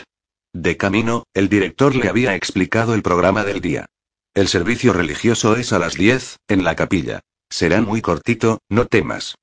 Luego, a las once menos cuarto, hay una exhibición general de gimnasia en los campos de deporte, acompañada por la banda de los Cors. Después ya no hay nada hasta la tarde. Los muchachos comerán con sus padres, la mayoría, y la plantilla suele bajar a Debeacon, en Castrevenford, a atiborrarse de ginebra. Los discursos y la entrega de premios son a las dos y media, y como no podemos meter a todos en el salón de actos, a esa misma hora se celebrará el partido de cricket entre los First Eleven y los Old Boys, para que los que se han quedado fuera tengan algo que hacer. A las cuatro, o aproximadamente a esa hora, se celebrará una enorme fiesta en el jardín de mi residencia, con té por turnos. Después de cenar hay una obra de teatro y, o la habrá si Matieson puede arreglársela sin Brenda Boyce. Y mañana, Dios sea alabado, será fiesta todo el día. Cuando enfilaron el camino de los robles, el recinto escolar todavía estaba más o menos desierto. Semejante hecho curioso se debía a que aquella mañana los muchachos desayunaban tarde. En todo caso, un par de ellos ya andaban por allí, con sus trajes azul marino y sus claveles o rosas en los ojales era la ostentación permitida aquel día de fiesta a todo el mundo, incluso a los más pequeños y a los más novatos. Saludaron al director cuando éste se cruzó con ellos, y al mirar preocupado el cielo con vistas a profetizar el tiempo estuvo a punto de inmolar a uno de ellos. También vieron a Wells, corriendo presuroso en la lejanía, afanado en algún ignoto recado administrativo. El señor Merritou, incomprensiblemente misántropo, estaba rascándose tímidamente detrás de un árbol. Y a través de las ventanas del edificio Davenant, cuando llegaron allí, comenzó a oírse una alegre baraunda de gritos y silbidos. El director inmediatamente entabló conversación con Galbraith, con vistas a reunir a toda la plantilla en una de las clases, antes de ir a la capilla, y Galbraith se dirigió enseguida a su oficina para iniciar la larga tanda de llamadas telefónicas. A las nueve y cuarto llegó Stauge. Sus ojeras violáceas sugerían que había dormido más bien poco, pero hablaba como si estuviera de verdad animado. He apostado a un policía de paisano en el exterior de la sala de profesores, señor dijo. Tiene la llave, así que si alguien quiere coger algo, lo único que tiene que hacer es pedirlo. No tengo que añadir que se les vigilará mientras cogen lo que necesiten. Tal vez podría comunicar a los profesores nuestras disposiciones cuando se reúna luego con ellos. Por supuesto, superintendente. Confío en que acudan todos. Yo también dijo Stalge bastante serio. Y además, quizás me pueda ayudar con otro asunto y me gustaría saber si acuden todos y, y si no, cuál es la razón de su ausencia. ¿Es probable que falte alguien? Si mi secretario puede ponerse en contacto con todos ellos, no. No hay ninguno que esté enfermo, y es una ley no escrita que todos los profesores han de estar presentes en el colegio este día de fiesta. Antes de que yo llegara aquí solían largarse a Londres con la idea de evitar a los padres, pero desde que estoy yo de director, eso está prohibido. Stalge asintió a su explicación. ¿Y ustedes han hecho algún progreso? preguntó el director. Muy poco, señor. Hemos examinado las dos balas, y aunque todavía tienen que ir a balística, para una ulterior comprobación, no tenemos ninguna duda, al menos yo, de que ambas proceden de la misma pistola. Ahora lo que tenemos que hacer es averiguar de dónde salió esa pistola, y dónde ha ido a parar. Al río sugirió Fen. Me temo que eso sí podría ser, señor. De todos modos, ¿y cuáles son sus planes para hoy, entonces? preguntó el director. Tenemos un montón de cosas que hacer, señor. Tenemos las autopsias y, aunque, claro, no podemos hacer más que esperar los resultados. Luego están las dependencias del señor Somers, y la sala de profesores, tendremos que escrutarlas minuciosamente. Tendremos que indagar en la procedencia del arma y, es decir, Stalge decidió simplificar su modo de hablar, intentar saber de dónde salió. Tenemos que averiguar cuánto le llevó a Somers escribir esas cartillas de notas. Y lo más pesado de todo, tenemos que averiguar dónde estaba todo el mundo entre las 10 y las 11 de ayer. Voy a poner a tres hombres a ello, y también estaría bien, señor, si usted informará a los profesores de que probablemente vamos a interrogarlos de un modo discreto. Cualquiera que tenga algo que ocultar estará preparado, así que no revelará nada y no le hará ningún daño. Señor superintendente. Le agradezco muchísimo la discreción de sus métodos. Siempre que la discreción no interfiera con nuestra eficiencia, señor, puede usted contar con ella. Y ahora, si puede dedicarnos un momento, tal vez podría serme de mucha ayuda. ¿En qué sentido? Creo, señor, que estuvo usted aquí, en su despacho, la pasada noche hasta el momento en que yo llegué. Así es. Desde las ocho y media en adelante. ¿Abandonó usted el despacho en algún momento, señor? No. En ningún momento. ¿Escuchó usted algo raro? No, nada de relevancia. ¿No oyó ningún coche o alguna motocicleta por aquí, circulando por el recinto escolar? Intervino Fen. El director reflexionó durante unos instantes. Eso es más difícil, pero creo que no. Y espere, aunque añadió como arrepintiéndose. No estoy seguro de si Galbraith vino en su coche y no, no vino en coche. Ahora lo recuerdo. Y toda la gente que acudió a la reunión de los Fasti llegó a pie, de eso estoy seguro. Muy bien, señor, dijo Stauge. Y, en fin, esa reunión para preparar el último trimestre, ¿a qué hora empezó? A las nueve y media. Siempre que los supervisores de las residencias tienen algo que ver, las reuniones se celebran bastante tarde, porque siempre tienen cosas que hacer en las residencias.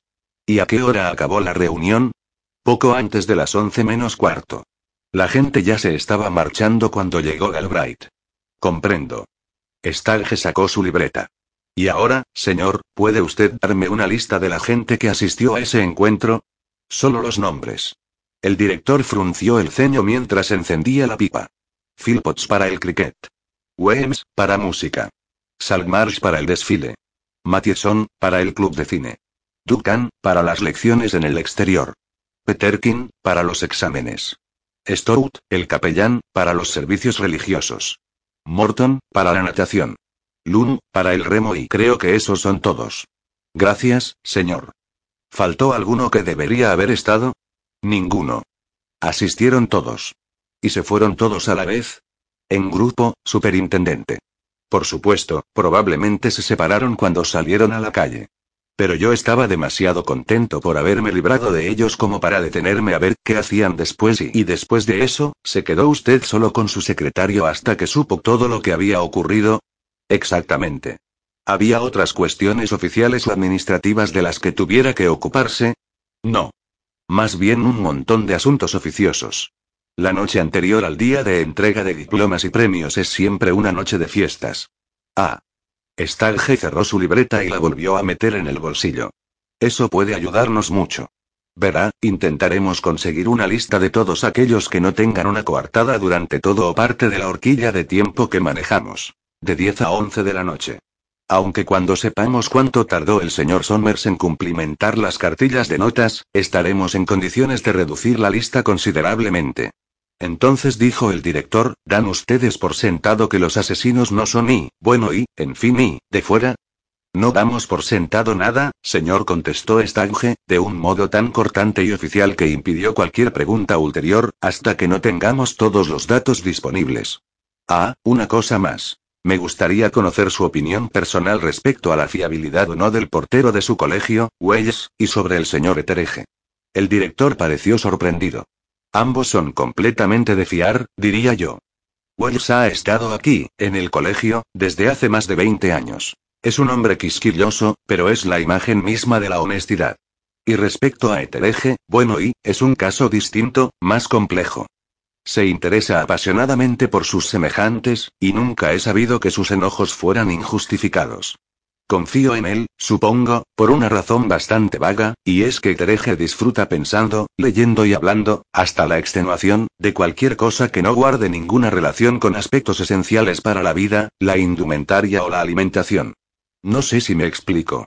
Pero no iba a obtener respuesta a esa sugerencia, porque en ese momento Fen anunció desde su puesto, junto a la ventana, el comienzo de la jornada festiva. Aguarden.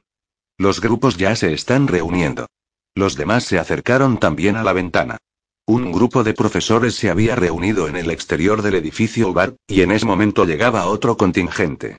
Las mocetas blancas de los diplomados, las rojas de los licenciados, las flores en los ojales elegantes motas de color en la distancia, y las más exóticas indumentarias de uno o dos doctores se recortaban llamativamente contra la pared de ladrillo granate y el manto de hiedra verde. Todos parecían reacios a abandonar la solana.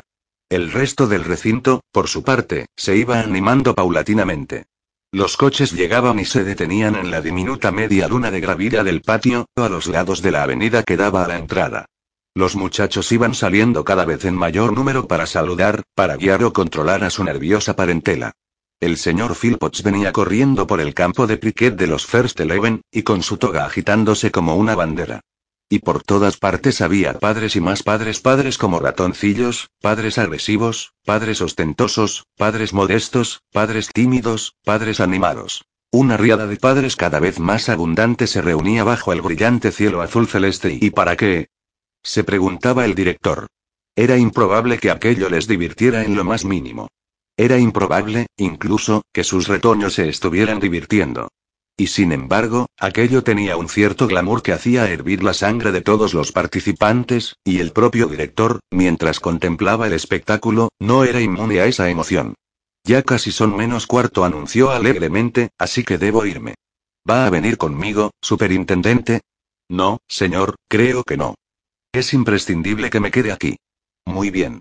Pero de ahora en adelante, recuerden, estaré hasta el cuello y no podré prestarles mucha atención. Y lo dijo casi con agrado. Nos ocuparemos de nuestro trabajo, señor, le aseguró Stange, y si ocurriera algo importante, encontraré alguna manera de hacérselo saber. ¿Y tú, Gervase? ¿Vienes? Sí, claro, claro, dijo Fen. Estaré con usted dentro de diez minutos, añadió, dirigiéndose a Stauge. Galbraith. exclamó el director. El secretario asomó solícito la cabeza por la puerta. Venga conmigo, y coja la lista de los demonios. Así podremos estar seguros de que están todos allí dentro. Me he puesto en contacto con todos, señor. Bien. Pero tráigalo de todos modos. El director se acercó a un jarrón con rosas, escogió un elegante capullo, quebró el tallo y se lo entregó a Stauge. Tenga. Un talismán protector le dijo. Ahora puede usted fingir que es un familiar de algún chico. Cogió luego el birrete y se lo puso de mala manera en la cabeza. ¿Estamos listos ya? Pues andando.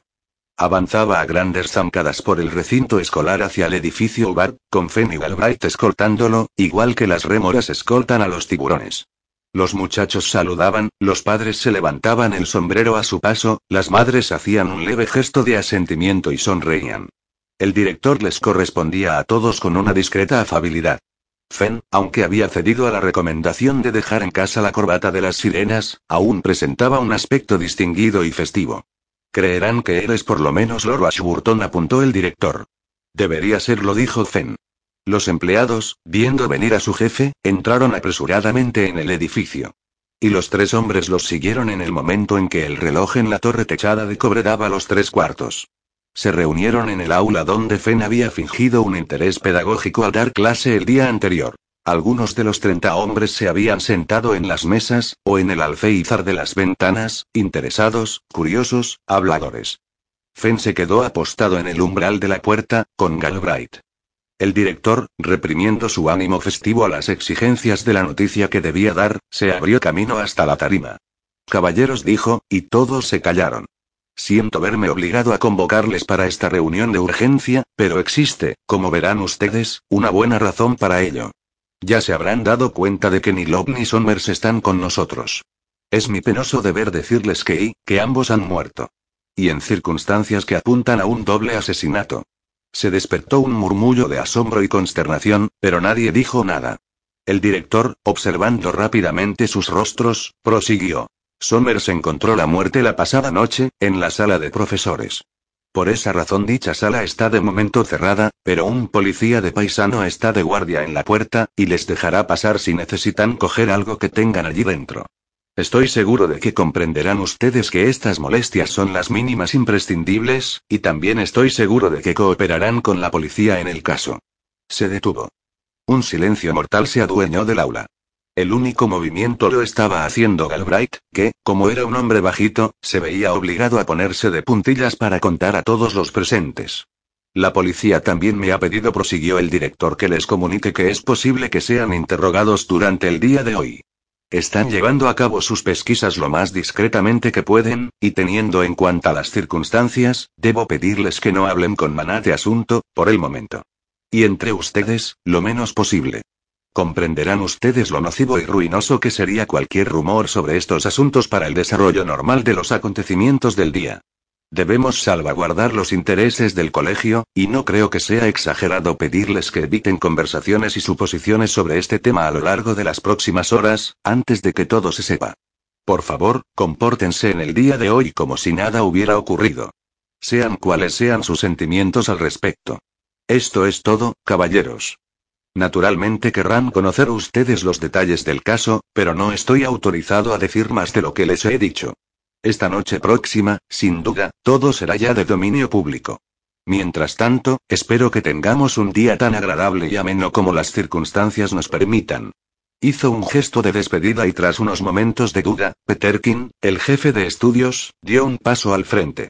Estoy seguro de que hablo por todos mis colegas aquí presentes si digo que haremos todo lo que esté en nuestra mano y para cumplir con sus órdenes. Se levantó un breve murmullo de aquiescencia que fue seguido de inmediato por una breve y tímida orden de silencio.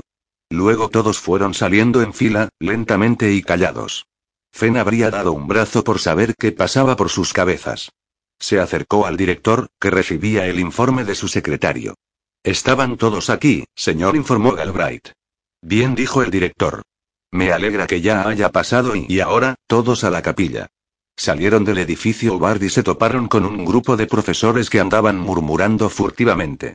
La campana comenzó a repicar. Los distintos grupos que remoloneaban en el campus se encaminaron a la capilla, en una lenta y desorganizada procesión. Stalge con las solapas levemente levantadas, de modo que su prominente nariz pudiera aspirar con más eficacia los perfumados aromas de la rosa amarilla de su ojal, se le comunicaron los términos esenciales en que había discurrido la reunión. Galbraith se dio la vuelta y regresó a toda prisa a su oficina en el edificio Davenant. ¿Qué va a hacer usted ahora? preguntó Fenn. Creo y dijo Stalge que iré a echar un vistazo a la sala de profesores, mientras todo el mundo está en la capilla. Yo iré al servicio religioso, entonces, y me encontraré más tarde con usted. Muy bien, señor. Luego pensaba ir a ver las dependencias del señor Somers. No sé si le apetecería venir conmigo y ahí estaré, prometió Fen. Fue caminando lentamente con el director hasta la capilla. El director inmediatamente desapareció por la puerta de la sacristía, y Fen aguardó, viendo cómo llegaba la multitud, hasta que el cese del repique de campanas anunció a todo el mundo que ya era hora de pasar adentro. Fenn no tenía invitación, pero había convencido a Wells para que le permitiera estar en una galería, y permaneció en la parte de atrás durante todo el servicio, observando con una mirada suspicaz la intolerable proliferación de susurros subrepticios en los bancos de los profesores. El coro salió en procesión con sus elegantes indumentarias rojas y negras, con el capellán y el director al final, se leyeron las oraciones, se cantaron los himnos y los salmos en un tono y en un volumen electrizantes, el director se explayó sobre unos cuantos asuntos que eran muy propios para un día de entrega de premios y al mismo tiempo conjugaban también con la religión cristiana, y la ceremonia concluyó de forma ruidosa a la par que idealista con el Jerusalén de Parry. Fen consiguió escabullirse un poco antes de que el oficio acabara y, encendiendo un cigarrillo, regresó caminando por el campus vacío hasta el edificio Ubard. A través de un hueco entre las ramas de dos hayas pudo ver el río, con un cisne solitario introduciendo el pico y la cabeza en el agua. Tenía la deliberada elegancia de un epicúreo metiendo la cucharilla en su taza de café. Algunos rectángulos de brillante verde esmeralda entre los campos de hierba seca señalaban los montículos de lanzamiento del cricket, y el calor se refractaba con violencia en los caminos de asfalto. El señor Merritout estaba tumbado todo lo largo que era debajo de un árbol. Un gorrión lo observaba curioso con la alegre insolencia de un pícaro callejero. Algunos centenares de yardas más allá, una alondra entonaba un canto de adoración al sol. La luz era cegadora, y los parabrisas y las brillantes carrocerías de la larga hilera de coches aparcados en las veredas lanzaban destellos resplandecientes. Al girarse, mientras se dirigía a la entrada del edificio Bar, Fen vio salir al gentío de la capilla y dispersarse como un chorro de vapor multicolor saliendo de un diminuto orificio. El reloj dio la media. Stange, con un gesto de cansancio y casi sofocado por el esfuerzo, seguía aún en la sala de profesores. El trabajo, tal y como admitió a regañadientes, no había dado ningún fruto, y aún tenía que bajar a las clases de abajo para echar un vistazo. Fen se apiadó de él amablemente, se reprimió a la hora de ofrecerle su ayuda, y volvió a la calle. Al salir de la capilla, los muchachos habían abandonado a sus familiares y corrían a sus residencias para cambiarse de ropa. El director iba de grupo en grupo, saludando a los asistentes. Algunos chicos mayores de cursos especiales de tres meses caminaban con gesto hosco, y con las pipas en la boca, intentando sin mucho éxito ocultar su automática sumisión a sus antiguos profesores y supervisores de residencia. Al final, el regreso de los chicos, ataviados ahora con camisetas blancas, pantalones cortos azules y zapatillas de correr, señaló claramente que la demostración deportiva iba a comenzar de un momento a otro. La banda militar llegó, con sus lustrosos instrumentos lanzando destellos al sol, y todos se reunieron junto al campo de cricket. Un público compuesto de padres, maestros, chicos mayores y empleados se reunió al borde del campo.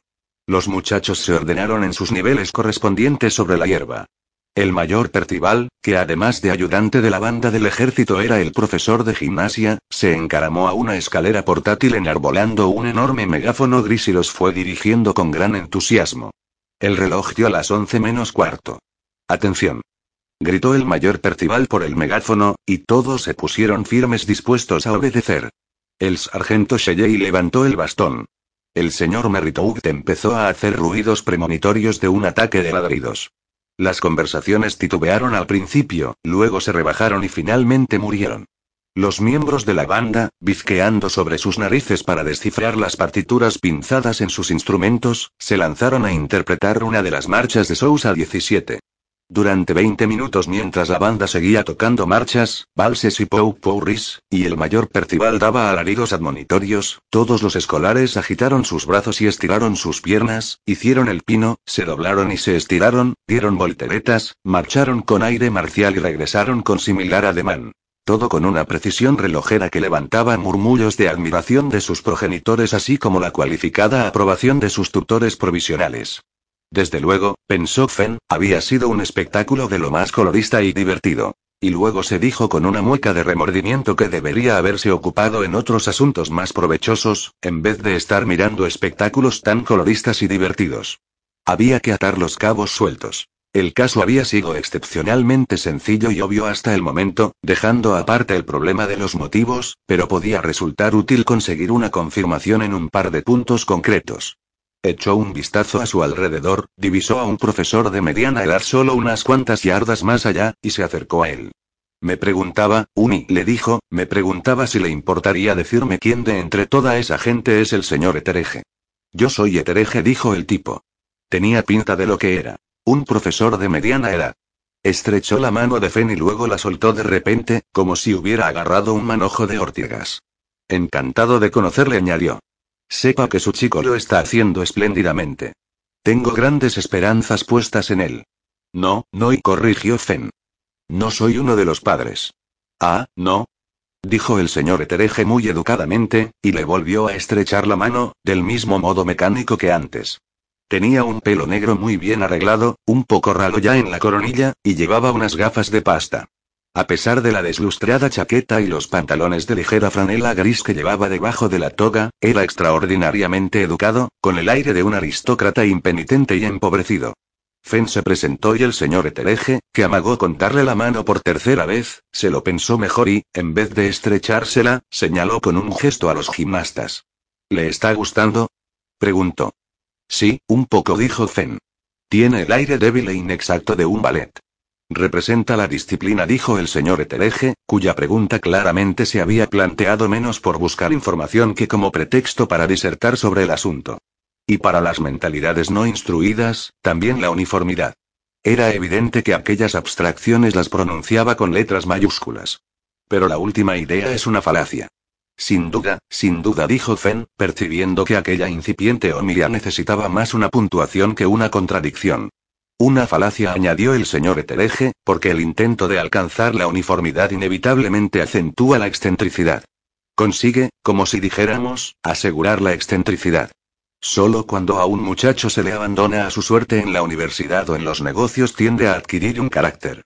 El hombre es un animal gregario. En la escuela, el carácter gregario es instintivo e inevitable, y por eso anima lo contrario. Pero, a la larga, en el mundo, un hombre que desea la compañía de sus semejantes es impelido a asociarse únicamente con los que se consideran de su categoría. Los deportistas, los artistas, los estudiosos o lo que sea, y al hacerlo, todos los perfiles de la individualidad quedan borrosos o incluso desaparecen. Solo en un lugar como este puede tener uno la seguridad de encontrar gente rara. Ah, dijo Fen. De hecho, buena parte de las críticas que se le hacen a la escuela pública están basadas en un infantil error psicológico. A saber, que la mente adolescente es más receptiva que crítica. Eso es simplemente incierto. Y las habituales objeciones de la izquierda a la preponderancia de los maestros conservadores son puras y simples bobadas. En esas cuestiones, los muchachos más adultos siempre adoptan un punto de vista diametralmente opuesto al de sus maestros.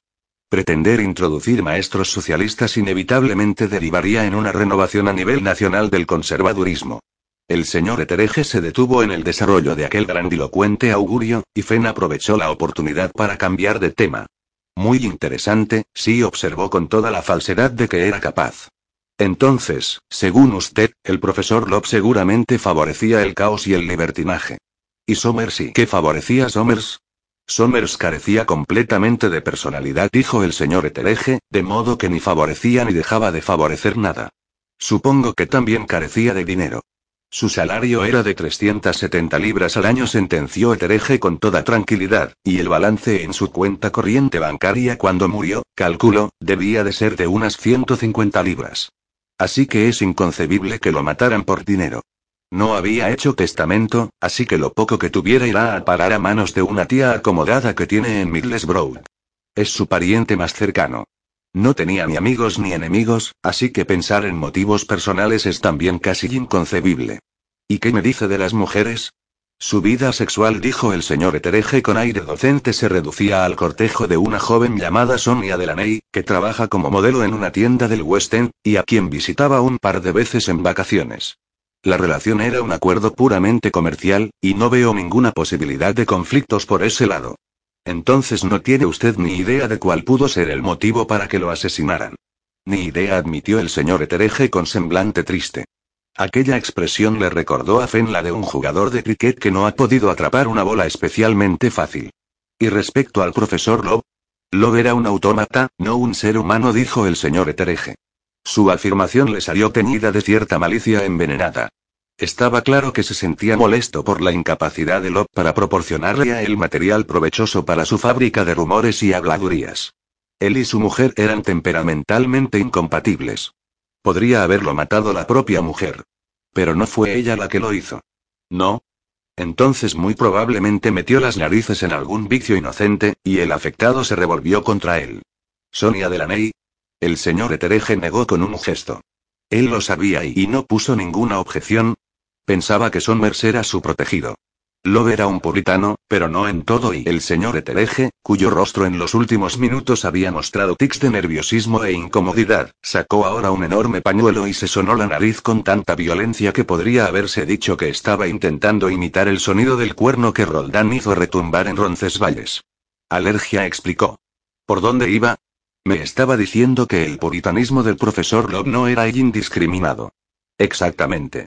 Era un puritanismo comercial, por así decirlo. Concernía sobre todo a los asuntos pecuniarios. A Lop sin duda no le agradaba que Somers tuviera una amante, pero le habría agradado aún menos que, por ejemplo, Somers hubiera intentado estafar a la hacienda pública. Para entonces la banda ya estaba tocando los insípidos acordes del Vals Merry Widow. Vaya, así que un puritanismo comercial, pensó Fenn. Eso casaba muy bien con las palabras de Loba acerca de cierto fraude en la nota que encontraron en su despacho. Por otra parte, el señor Etereje no se había mostrado especialmente hablador y colaborador, teniendo en cuenta lo asombrosamente detallado que era su conocimiento de las cosas. El problema del motivo tendría que abordarse desde otro punto de vista. ¿Le importa? dijo Fen si le hago un par de preguntas más. El señor Etereje fue capaz de estornudar y asentir al mismo tiempo. El sonido resultante causó una momentánea consternación entre todas las personas que tenía a varias yardas a la redonda. Así está mejor y dijo, empleando de nuevo su pañuelo vigorosamente. Se ha desatascado un poco y sí, pregunte lo que quiera. Ya me he enterado del asunto de las notas. Si quiere saber algo más sobre eso, puedo decirle claramente que cuando salí de la sala de profesores a las 10, ayer noche, aún tenía que poner 97 notas en las cartillas. Su información parece extraordinariamente precisa. Lo es, dijo el señor Etereje con cierto engreimiento. En este caso particular existe, naturalmente, una buena razón para ello. Inmediatamente después de la primera clase, ayer por la tarde, le pregunté a Somers cuando pensaba acabar de rellenar las cartillas de notas. Comprenderá usted que yo sabía que andaba retrasado, por culpa de su esguince de muñeca. Me dijo que tenía intención de empezar a trabajar a las 10, ayer mismo por la noche, para poder dárselas a Wells a las 11. Yo había acabado mis propias notas un poco antes, y como me parecía que sería difícil que acabara el trabajo en el tiempo que había previsto, conté el número de cartillas que aún le faltaban por rellenar. Y ya le digo, eran 97. ¿Y podría usted decir qué 97 eran? El señor Etereje volvió a sonarse. Oh, sí apuntó cuando se hubo recobrado. Por la sencilla razón de que Wells recogió todas las que estaban hechas a las 10. Interesante, comentó Fenn. Cuénteme. La regularidad de Wells a la hora de renovar el papel secante y sus horarios de oficina eran de dominio público.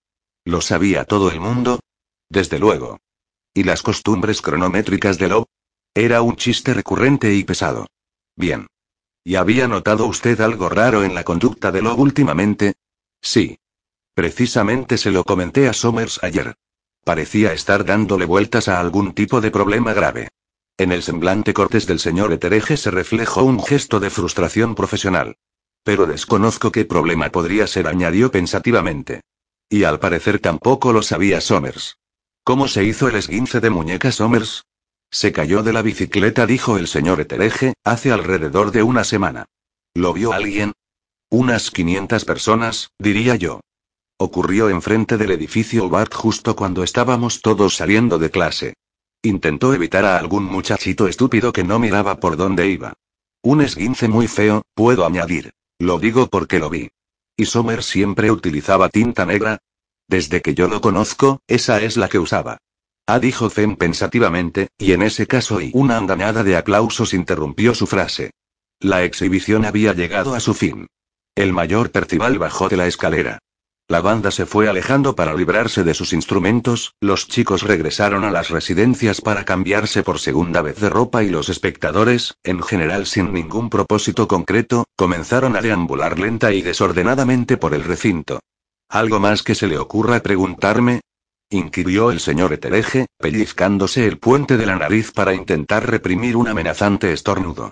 Porque estoy viendo a un par de padres que vienen hacia aquí y no, nada más, gracias. Me ha sido usted de mucha ayuda. El señor Etereje se sonó la nariz, estornudó a continuación y contempló con un gesto de abatimiento cómo un par de padres se aproximaban hacia él. No tengo ni la más ligera idea, dijo, de por qué una pareja tan fea podría estar tan interesada en la educación de Disculpe. Se dirigió al padre y le estrechó la mano levemente. Encantado de conocerle. Le dijo. Sepa que su chico lo está haciendo maravillosamente. Tengo grandes esperanzas depositadas en él. Fen lo dejó allí y se lanzó en persecución del sargento Shelley, que se dirigía en esos momentos a la armería. Lo alcanzó casi cuando ya estaba en la puerta. Se presentó y Shelley lo saludó con educado respeto. Shelley era un viejo soldado profesional que se había visto obligado a dejar el ejército regular por un problema gástrico. Aunque se cuidaba con un régimen estricto, estaba lejos de tener buen aspecto. Tenía unos ojos azules legañosos, un pelo casi cortado al rape, una tez pálida, sobre el labio superior lucía un minúsculo bigotillo y, a Fen le resultó curioso cuando lo notó, hablaba con un pronunciado acento cockney. Y poseía esa costumbre de mantener la concisión y la economía de palabras que con frecuencia es característica de la carrera militar. Me gustaría hacerle algunas preguntas y dijo Fen sin más preliminares. ¿Ha oído usted algún rumor de lo que ha sucedido esta pasada noche? ¿Alguna cosilla, señor? Por Wells. Fantástico. Entonces no necesito hacerle perder el tiempo con explicaciones. Se utilizó un calibre 38 en ambos casos, y necesitamos saber si por alguna casualidad el arma salió de este arsenal.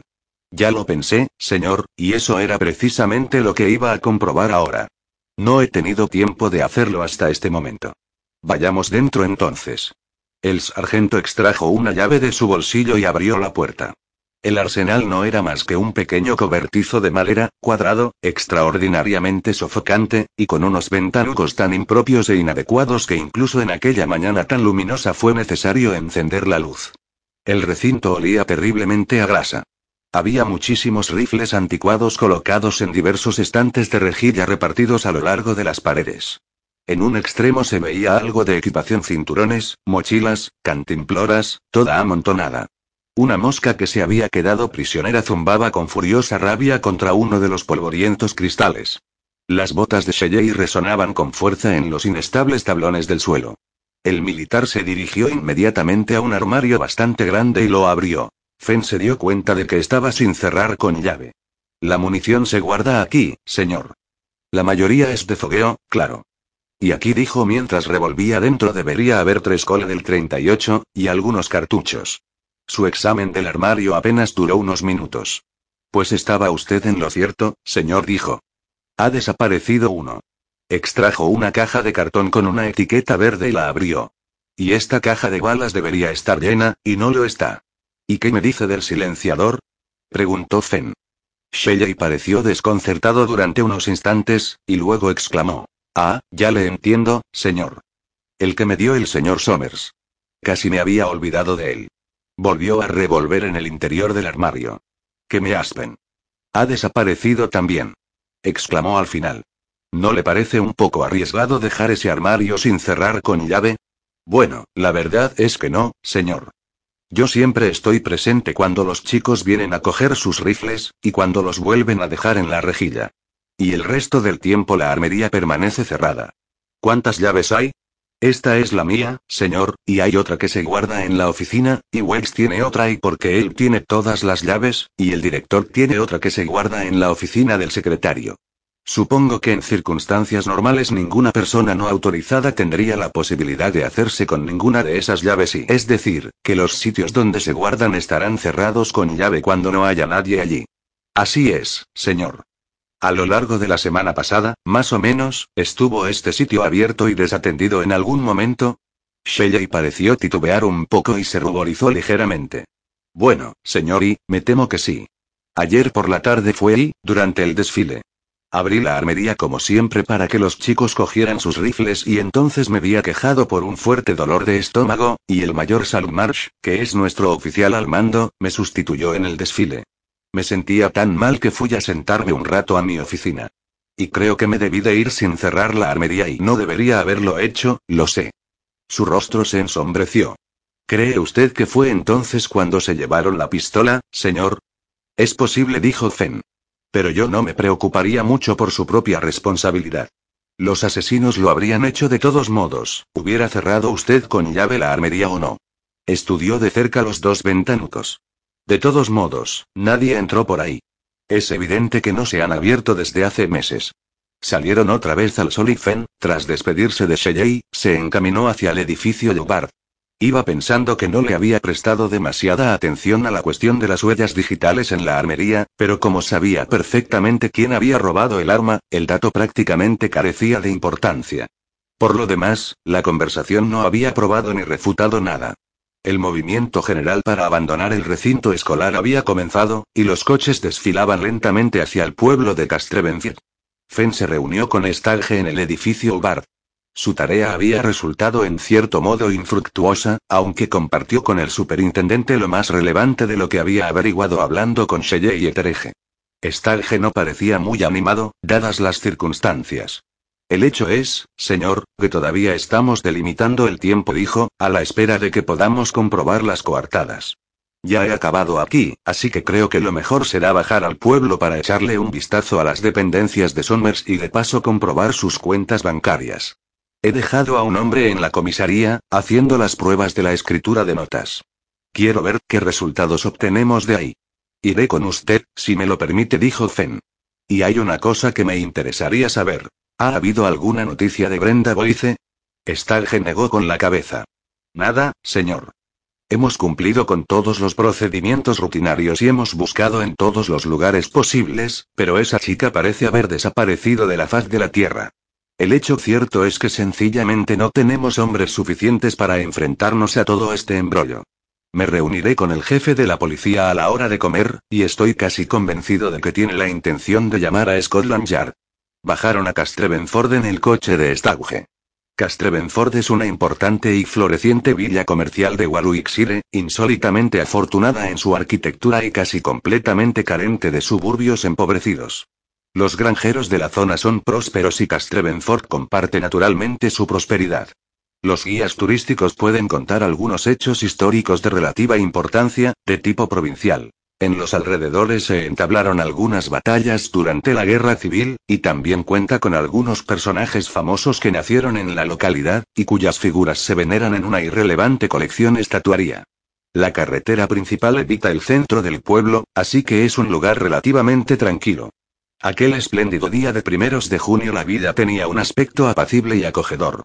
El coche aparcó enfrente de la estrecha casa de estilo palladiano en la que había vivido Somers. Acompañados por la casera, Fenn y Stalge inspeccionaron la casa. No encontraron nada reseñable, aunque Fenn mostró un cierto interés por un libro titulado El cuarto falsificador 18, que Somers, al parecer, había dejado a medio leer. Por lo que pudo ver, el libro trataba sobre todo de las falsificaciones de los manuscritos de Shakespeare. Los documentos privados de Somers no arrojaron tampoco mucha luz, porque consistían principalmente en facturas modestas y recibos. No parecía existir ningún tipo de correspondencia privada, y la propietaria aseguró que por lo que ella sabía nunca había recibido carta alguna de nadie. Desde luego, Somers había sido uno de esos hombres sin amigos, pensó Fanny, puede que por su inclinación eremítica. No pasaron más de diez minutos en la casa, y de allí fueron al banco. El director, que era amigo personal de Stabge, no puso ninguna dificultad a la hora de permitirles examinar las cuentas corrientes de Lobby Somers. Las del primero ofrecían un escasísimo interés. En asuntos de dinero Lob había sido evidentemente tan meticulosamente regular como en todo lo demás. La cuenta de Somers, por su parte, arrojaba un balance positivo de 48 libras, aunque les llamó la atención el hecho de que el día anterior a su muerte, el titular había retirado 100 libras en billetes de una libra. La breve conversación que mantuvieron con el empleado de la ventanilla que había hecho la transacción no arrojó ninguna luz, porque Somers no había dado ninguna pista sobre el propósito para el cual requería esa cantidad de dinero. Vaya, esto sí que es extraño y dijo Stalge cuando salían del banco. No encontramos ninguna suma de dinero ni en sus bolsillos, ni en sus dependencias. Me pregunto qué habrá sido de ese dinero. ¿Se lo robaría quizás el asesino? Pero Fenn, aunque estaba inusualmente absorto en sus pensamientos, no hizo ninguna sugerencia. Luego fueron hasta la comisaría de policía, y apenas llevaban allí cinco minutos cuando les llegó la noticia del tercer asesinato.